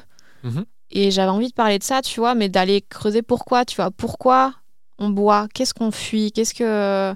Moi, tu vois, j'ai réalisé que c'était beaucoup par ennui, parce que j'ai peur de m'ennuyer tout le temps, donc je Mhm. bois comme ça, ça endort le cerveau, et donc tu peux pas t'emmerder si ton cerveau, il fonctionne pas, en fait. Mhm. Et donc, tous les trucs comme ça, et donc d'aller creuser des fois dans des trucs euh, que c'est pas agréable de savoir ça à ton sujet, tu vois. Et à un moment, je me suis posé la question euh, au jour 2, euh, quand ça allait bien. je me suis demandé, mais est-ce que c'est pas trop intime, tu vois, trop perso et tout? Et en fait, c'est la- c'est le passage que ma productrice, elle a préféré. Et je, là, je me suis rappelé d'une phrase que j'avais lue. Je crois que c'était Phoebe Waller-Bridge, mais je suis pas certaine. Ça devait être une scénariste que j'aime bien, ou en tout cas quelqu'un dont j'admire le travail, qui disait plus tu te demandes si c'est pas trop intime, plus c'est important Mhm. en fait, parce que c'est d'office des, des sujets où d'autres gens se seront dit c'est trop intime pour que moi j'en parle. Donc c'est ça qui va les faire connecter le plus en fait. Et donc voilà, maintenant j'ai toujours pas testé ce matos là, donc peut-être ça va être un énorme fiasco, on sait pas. 4 janvier, c'est ça que t'as dit? Euh, ouais, je crois que c'est le cas, c'est le jeudi, premier jeudi de janvier. Oui. Donc on verra. Parce que le- cet épisode-là sortira le 2 janvier. Allez là je le dis déjà, voilà, bonne année. J'avais prévu de le faire, donc je le fais maintenant. Bonne année à vous, si vous découvrez cet épisode. Ok. Qu'est-ce que tu aurais aimé euh, savoir avant de te lancer dans toute cette aventure? Bah, Franchement, euh, j'ai appris les choses assez vite, notamment grâce aux gens qui doutent, tu vois. Très vite, on m'a dit un peu des phrases, un peu des phrases que t'entends dans des trucs de développement personnel et des trucs machin, genre. Mais pour moi, une phrase, la- une des plus importantes, c'est vraiment rappelle-toi que tout le monde s'en fout, tu vois. Rappelle-toi que, Ah ouais. ouais, toi, tu fais des trucs, c'est important pour toi et tout, mais dans 10 minutes, tout le monde aura oublié, en vrai. Si t'as merdé, si t'as raté un truc, machin. Donc, ouais. Le fait qu'on s'en fout et que, au pire, essaye, et si ça foire, euh, t'auras oublié bientôt, quoi. Qu'est-ce que tu aurais fait différemment? Bah franchement pas grand chose. Parce que j'ai l'impression que même les fois où j'ai merdé, au moins, bah, de nouveau ça va faire très développement, mais même les fois où j'ai merdé, ça me permet maintenant de savoir euh, pourquoi, tu vois, et de me dire, ah ouais, genre exemple très concret, euh, un peu con, mais j'ai fait deux fois Montreux, mais j'ai trois vidéos. Parce que la deuxième fois, je me suis dit, en fait, je vais avoir deux vidéos différentes parce que euh, je suis géniale et que je veux que tout le monde le sache. Et ma prod m'avait dit honnêtement, je pense que c'est une mauvaise idée. Fais plutôt une seule vidéo, mais vraiment avec tes meilleures blagues, plutôt que d'avoir deux moyennes. Et ben là, j'ai deux moyennes c'était vraiment nul. Plutôt que d'en faire une euh, qui aurait aussi bien marché que la première, voire plus, ben j'en ai deux qui sont pas incroyables. Juste pour pouvoir dire non, mais j'ai trois vidéos à montrer en fait. Donc des trucs comme ça, de- il y a des gens, ils ont de la bouteille, il y a des gens, ils ont de l'expérience, ils font de la prod depuis 20 ans, mais il y a une raison quoi, tu vois. Ouais. Donc peut-être calme ton ego des fois, de vouloir tout bien faire, nanana, bah ouais, mais des fois tu fais de la merde en vrai. Peut-être ça, ouais. Qu'est-ce que tu conseilles à, à toute personne qui veut se lancer dans l'humour? Bah le jouer le plus possible. Jouer, démarrer maintenant là. Euh, Pas attendre. non, pas attendre parce que c'est trop facile de se dire non, mais j'attends le bon. C'est jamais le bon moment en vrai. Donc, euh, Let's go. Et puis surtout, moi, un truc que j'avais vraiment mis sur un post-it quand j'ai commencé à écrire le roman, ce qui est pas très vendeur pour le roman, mais achetez-le. Euh, C'était, je m'étais dit, tu feras d'office un premier roman nul, donc autant passer vite au deuxième. Comme Montreux, quoi. De, de moyens. Non, non, parce que là, c'est, tu vois, je pense, je pense qu'il faut faire un truc nul avant que ce soit Ouais. bien. Donc euh, c'est plus euh, dans cette optique-là. Mais donc maintenant, je me, euh, enfin, tu vois, les gens qui font de l'humour et tout, ils sont là, oh non, mais c'était pas ouf et tout. Mais évidemment que c'était pas ouf, frère. Si c'était facile, tout le monde le ferait, tu vois. Je, je pense que c'est une phrase d'Orelsan. Euh, et évidemment que ça doit être nul d'abord, mais plus vite t'es nul, plus vite tu deviens bon, en vrai. Mhm. Donc voilà. Quelle sagesse. T'as vu ou quoi? Yoda ici. Et c'est quoi la décision la, la plus difficile que tu as eu à prendre? Dans ta carrière? Ah, en vrai, euh, je crois pas que j'ai dû prendre des décisions. Ah, bah. pff. Difficile, elle l'était pas. Mais risquée, elle l'était. Quand j'ai fait la vidéo qui a bien marché et tout, j'ai été contactée euh, très vite par Jérémy Ferrari, Mhm. qui voulait me produire. Et donc c'était la première fois qu'un producteur me contactait. Et surtout, Jérémy, bah, c'est quelqu'un qui est connu, c'est Mhm. quelqu'un qui produit des gens depuis longtemps. Il a un truc qui marche très bien, c'est un Mhm. très bon businessman aussi. Mais je lui ai dit non, en n'ayant aucune certitude qu'un jour, quelqu'un d'autre me proposerait quelque chose. Et donc ça, je pense que c'était assez risqué. Euh, surtout que, genre, tu vois, quand quelqu'un veut te signer, ils te mettent bien, tu vois. Il m'avait dit, ok, vas-y, on te prend un billet de Thalys, euh, tu viens, on t'emmène déjeuner, nanana. Donc il y a un truc un peu impressionnant quand tu démarres euh, là-dedans, quoi. Et pourtant, j'ai dit non. Et de nouveau, je pense que Jérémy est super et qu'il fait très bien son truc. Et d'ailleurs, tous les artistes qui bossent avec lui, ils marchent très bien. Euh, mais j'aimais pas la façon de. Je sais pas, il y avait des trucs dans la vibe qui m'allaient pas. Et donc, je me suis dit, vas-y, suis ton instinct plutôt que de faire un truc en disant euh, c'est sûrement la meilleure chose à faire. Et, et en effet, je suis très contente de ne pas l'avoir fait parce que maintenant, j'ai signé avec quelqu'un avec qui. euh, Enfin, je j'imagine pas meilleure euh, productrice que Émilie Kindinis, qui est quelqu'un qui sait exactement s'adapter aux gens, à ce dont ils ont besoin et, et qui sait être à la fois euh, très exigeante, mais à la fois très douce et très euh, maternelle comme ça. Et moi, c'est un truc dont j'ai pas mal besoin et que j'aurais pas du tout eu avec Jérémy, qui est dans l'opposé. Et donc, euh, il bosse très bien, mais sa façon de travailler n'allait pas du tout avec ma personnalité. Et donc, ça, je suis, ouais, heureusement que j'ai pas. Je suis, quoi. ouais, c'est ça. Suivre un peu le- les guts, quoi. Ouais. Ta boîte de production, c'est Olympia Production Euh, C'était Olympia, maintenant ça a fermé la branche humour et donc j'ai suivi Émilie euh, qui a lancé sa boîte à elle. jour ton LinkedIn. Ah, pardon. maintenant c'est Agapé. Ah. Et euh, en deux mots, euh, enfin plus que deux mots, mais en, en quelques mots, qu'est-ce que ça te permet de faire une boîte de prod? Alors, faut savoir que c'est assez compliqué de résumer parce que. Non, mais en fait, tu vois, tous les, tous les noms, managers, producteurs, machin, selon les disciplines, ça a une signification totalement différente. Mhm. Et même des fois, dans le milieu, ça dit pas la même chose. Euh, Dans ton cas alors dans mon cas, dans mon cas, c'est compliqué parce que. Damn, Ouais. twice. En gros, ma boîte de prod en France, elle fait en sorte que en France, j'ai des cool opportunités déjà. Mhm. C'est eux qui vont négocier tous mes cachets, toutes mes conditions de travail, nanana. Et c'est eux qui vont mettre en place toute la tournée. C'est eux qui vont faire en sorte qu'en gros, je n'ai juste qu'à écrire des blagues, les jouer et toujours dans les meilleures conditions pour les faire. En gros, c'est ça. Et donc, euh, c'est eux qui vont engager Ça, c'est clair. un booker, un attaché de presse, euh, tout ce qu'il faut. Le mini-toi de l'époque. Le, absolument. Et voilà. Maintenant, j'ai aussi un manager slash booker en Belgique qui s'appelle Jonathan Cartelli. Et genre, on a démarré ensemble, vraiment. Mhm. Lui, il se lançait là-dedans. Moi, je me lançais dans l'humour. Et on a dit, vas-y, on va le faire, machin. Et maintenant, c'est lui qui gère euh, quasiment tous les humoristes en Belgique. Et lui, du coup, nous, on a gardé la Belgique pour la produire nous-mêmes. Et donc voilà, c'est un, un peu un truc hybride. C'est pas vraiment mon manager, mais c'est quand même lui avec qui je parle de tout avant de le faire. Donc euh, voilà, c'est assez hybride, quoi. T'es en contact avec lui, j'imagine, chaque semaine ou régulièrement Ouais, ben, on se dit jamais bonjour, parce qu'on part du principe qu'on est dans une grande discussion depuis 5 ans. Ok. Tu vois, c'est ça la vibe. Du coup, je l'ai pas fait pour les autres parce que finalement, ça se prêtait pas toujours. Mais Fanny, vu que finalement tu assez médiatisée, on peut faire aussi ta promo. Je sais pas s'il y a des choses que tu as envie de partager maintenant. On en a, on a beaucoup dit ce qui allait arriver. Ton spectacle que tu vas roder à partir de, Mhm. euh, de janvier. Est-ce qu'il y a d'autres choses que tu veux nous Euh, partager Ça sort en janvier. Bah, euh, le roman, les podcasts. euh, Bah, le petit Kings, j'espère que d'ici là, sera complet. Euh, mais je joue donc tous les jeudis de janvier à mars pour le rodage. Allez, dans les 2-3 mois qui viennent, on devrait annoncer toute la tournée en Belgique. Donc toutes les grosses dates à Bruxelles et toutes les dates en province. Donc voilà, je crois que c'est tout. Et puis, ah, le film aussi. Je- Ouais. J'espère que le film, il sera sorti, euh, ou il sortira incessamment sous peu. Je crois qu'il va faire un an en festival. Et puis, à mon avis, il sera dispo sur une plateforme euh, l'année d'après. Tu peux rappeler le titre? Bingo. Bingo. merci. Ouais. Ok. Et où est-ce qu'on te suit? Ah, Instagram. Instagram. C'est le mieux. C'est là où il y a le plus de trucs. Euh, Fanny Rué. Ok, très bien. Tu dis que ça te saoule Enfin, tu as parlé au début, euh, enfin que ça te saoulait, non, mais euh, que c'était euh, une tannée de poster sur Insta, de gérer tous les réseaux sociaux? Bah de, en fait, pour tout ce qui est, tu vois, sous-titrer des vidéos, faire des teasers, nanana, c'est que un temps con euh, que j'aimerais ne pas prendre. euh. Mais bravo, moi, je, je dois- moi j'ai envie d'apprendre. Mm. J'étais très noob, mais je me suis mis sur Insta pour, euh, pour ce podcast. Avant, je n'avais Mhm. jamais été. Donc j'ai vraiment, je me suis retrouvé à me dire, bon, ben, comment on publie une story, quoi. Mm. Bon, après, ça va, je suis pas le, le moins tech du monde, mais euh, ça, me fait, ça me fait rire de m'être lancé dessus. Ouais, c'est tellement de temps, c'est tellement chronophage, quoi. Ouais. Et c'est des vortex tout le temps de. Bah, tu vois, tu, tu- veux poster un truc et puis quelqu'un te parle et puis machin et et puis tu te retrouves euh, sur le compte de tous les enfants de Zidane pour savoir lequel est le plus beau. Enfin, une- Bref. Tu te fais souvent contacter sur Insta? Ouais, beaucoup. par des fans euh, Tu prends le temps de répondre? S'il y a une question, je réponds. Enfin, si on me Sinon, demande vraiment un truc.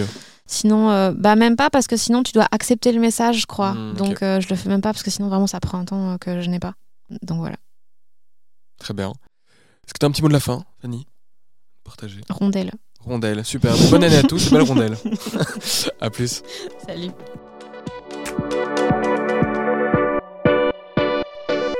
Merci d'avoir écouté cet épisode jusqu'au bout. Écoutez, j'espère qu'il vous a plu. Et si vous pensez qu'il pourrait intéresser votre entourage, alors n'hésitez surtout pas à le partager autour de vous, rien de tel que du bouche à oreille. Aussi, euh, n'hésitez pas à me laisser un commentaire ou même 5 étoiles sur Spotify, Apple Podcast ou toute autre plateforme que vous utilisez. Vous contribuerez grandement à la visibilité de ce podcast. Et enfin, si vous avez des questions sur le lancement de votre activité indépendante, vous voulez me donner un feedback ou encore simplement discuter avec moi, écoutez, n'hésitez pas et contactez-moi sur LinkedIn, je me ferai un plaisir de vous répondre. Portez-vous bien et à la prochaine. Merci à Plug de Jack qui me permet d'enregistrer euh, mes épisodes dans de super studios. Merci aussi à Straz euh, que vous connaissez suite au premier épisode qui a enregistré ce jingle. Et surtout un tout grand merci à Constance Autier qui a réalisé la post-production de cet épisode et qui m'aide également sur euh, la stratégie et la diffusion de ce podcast.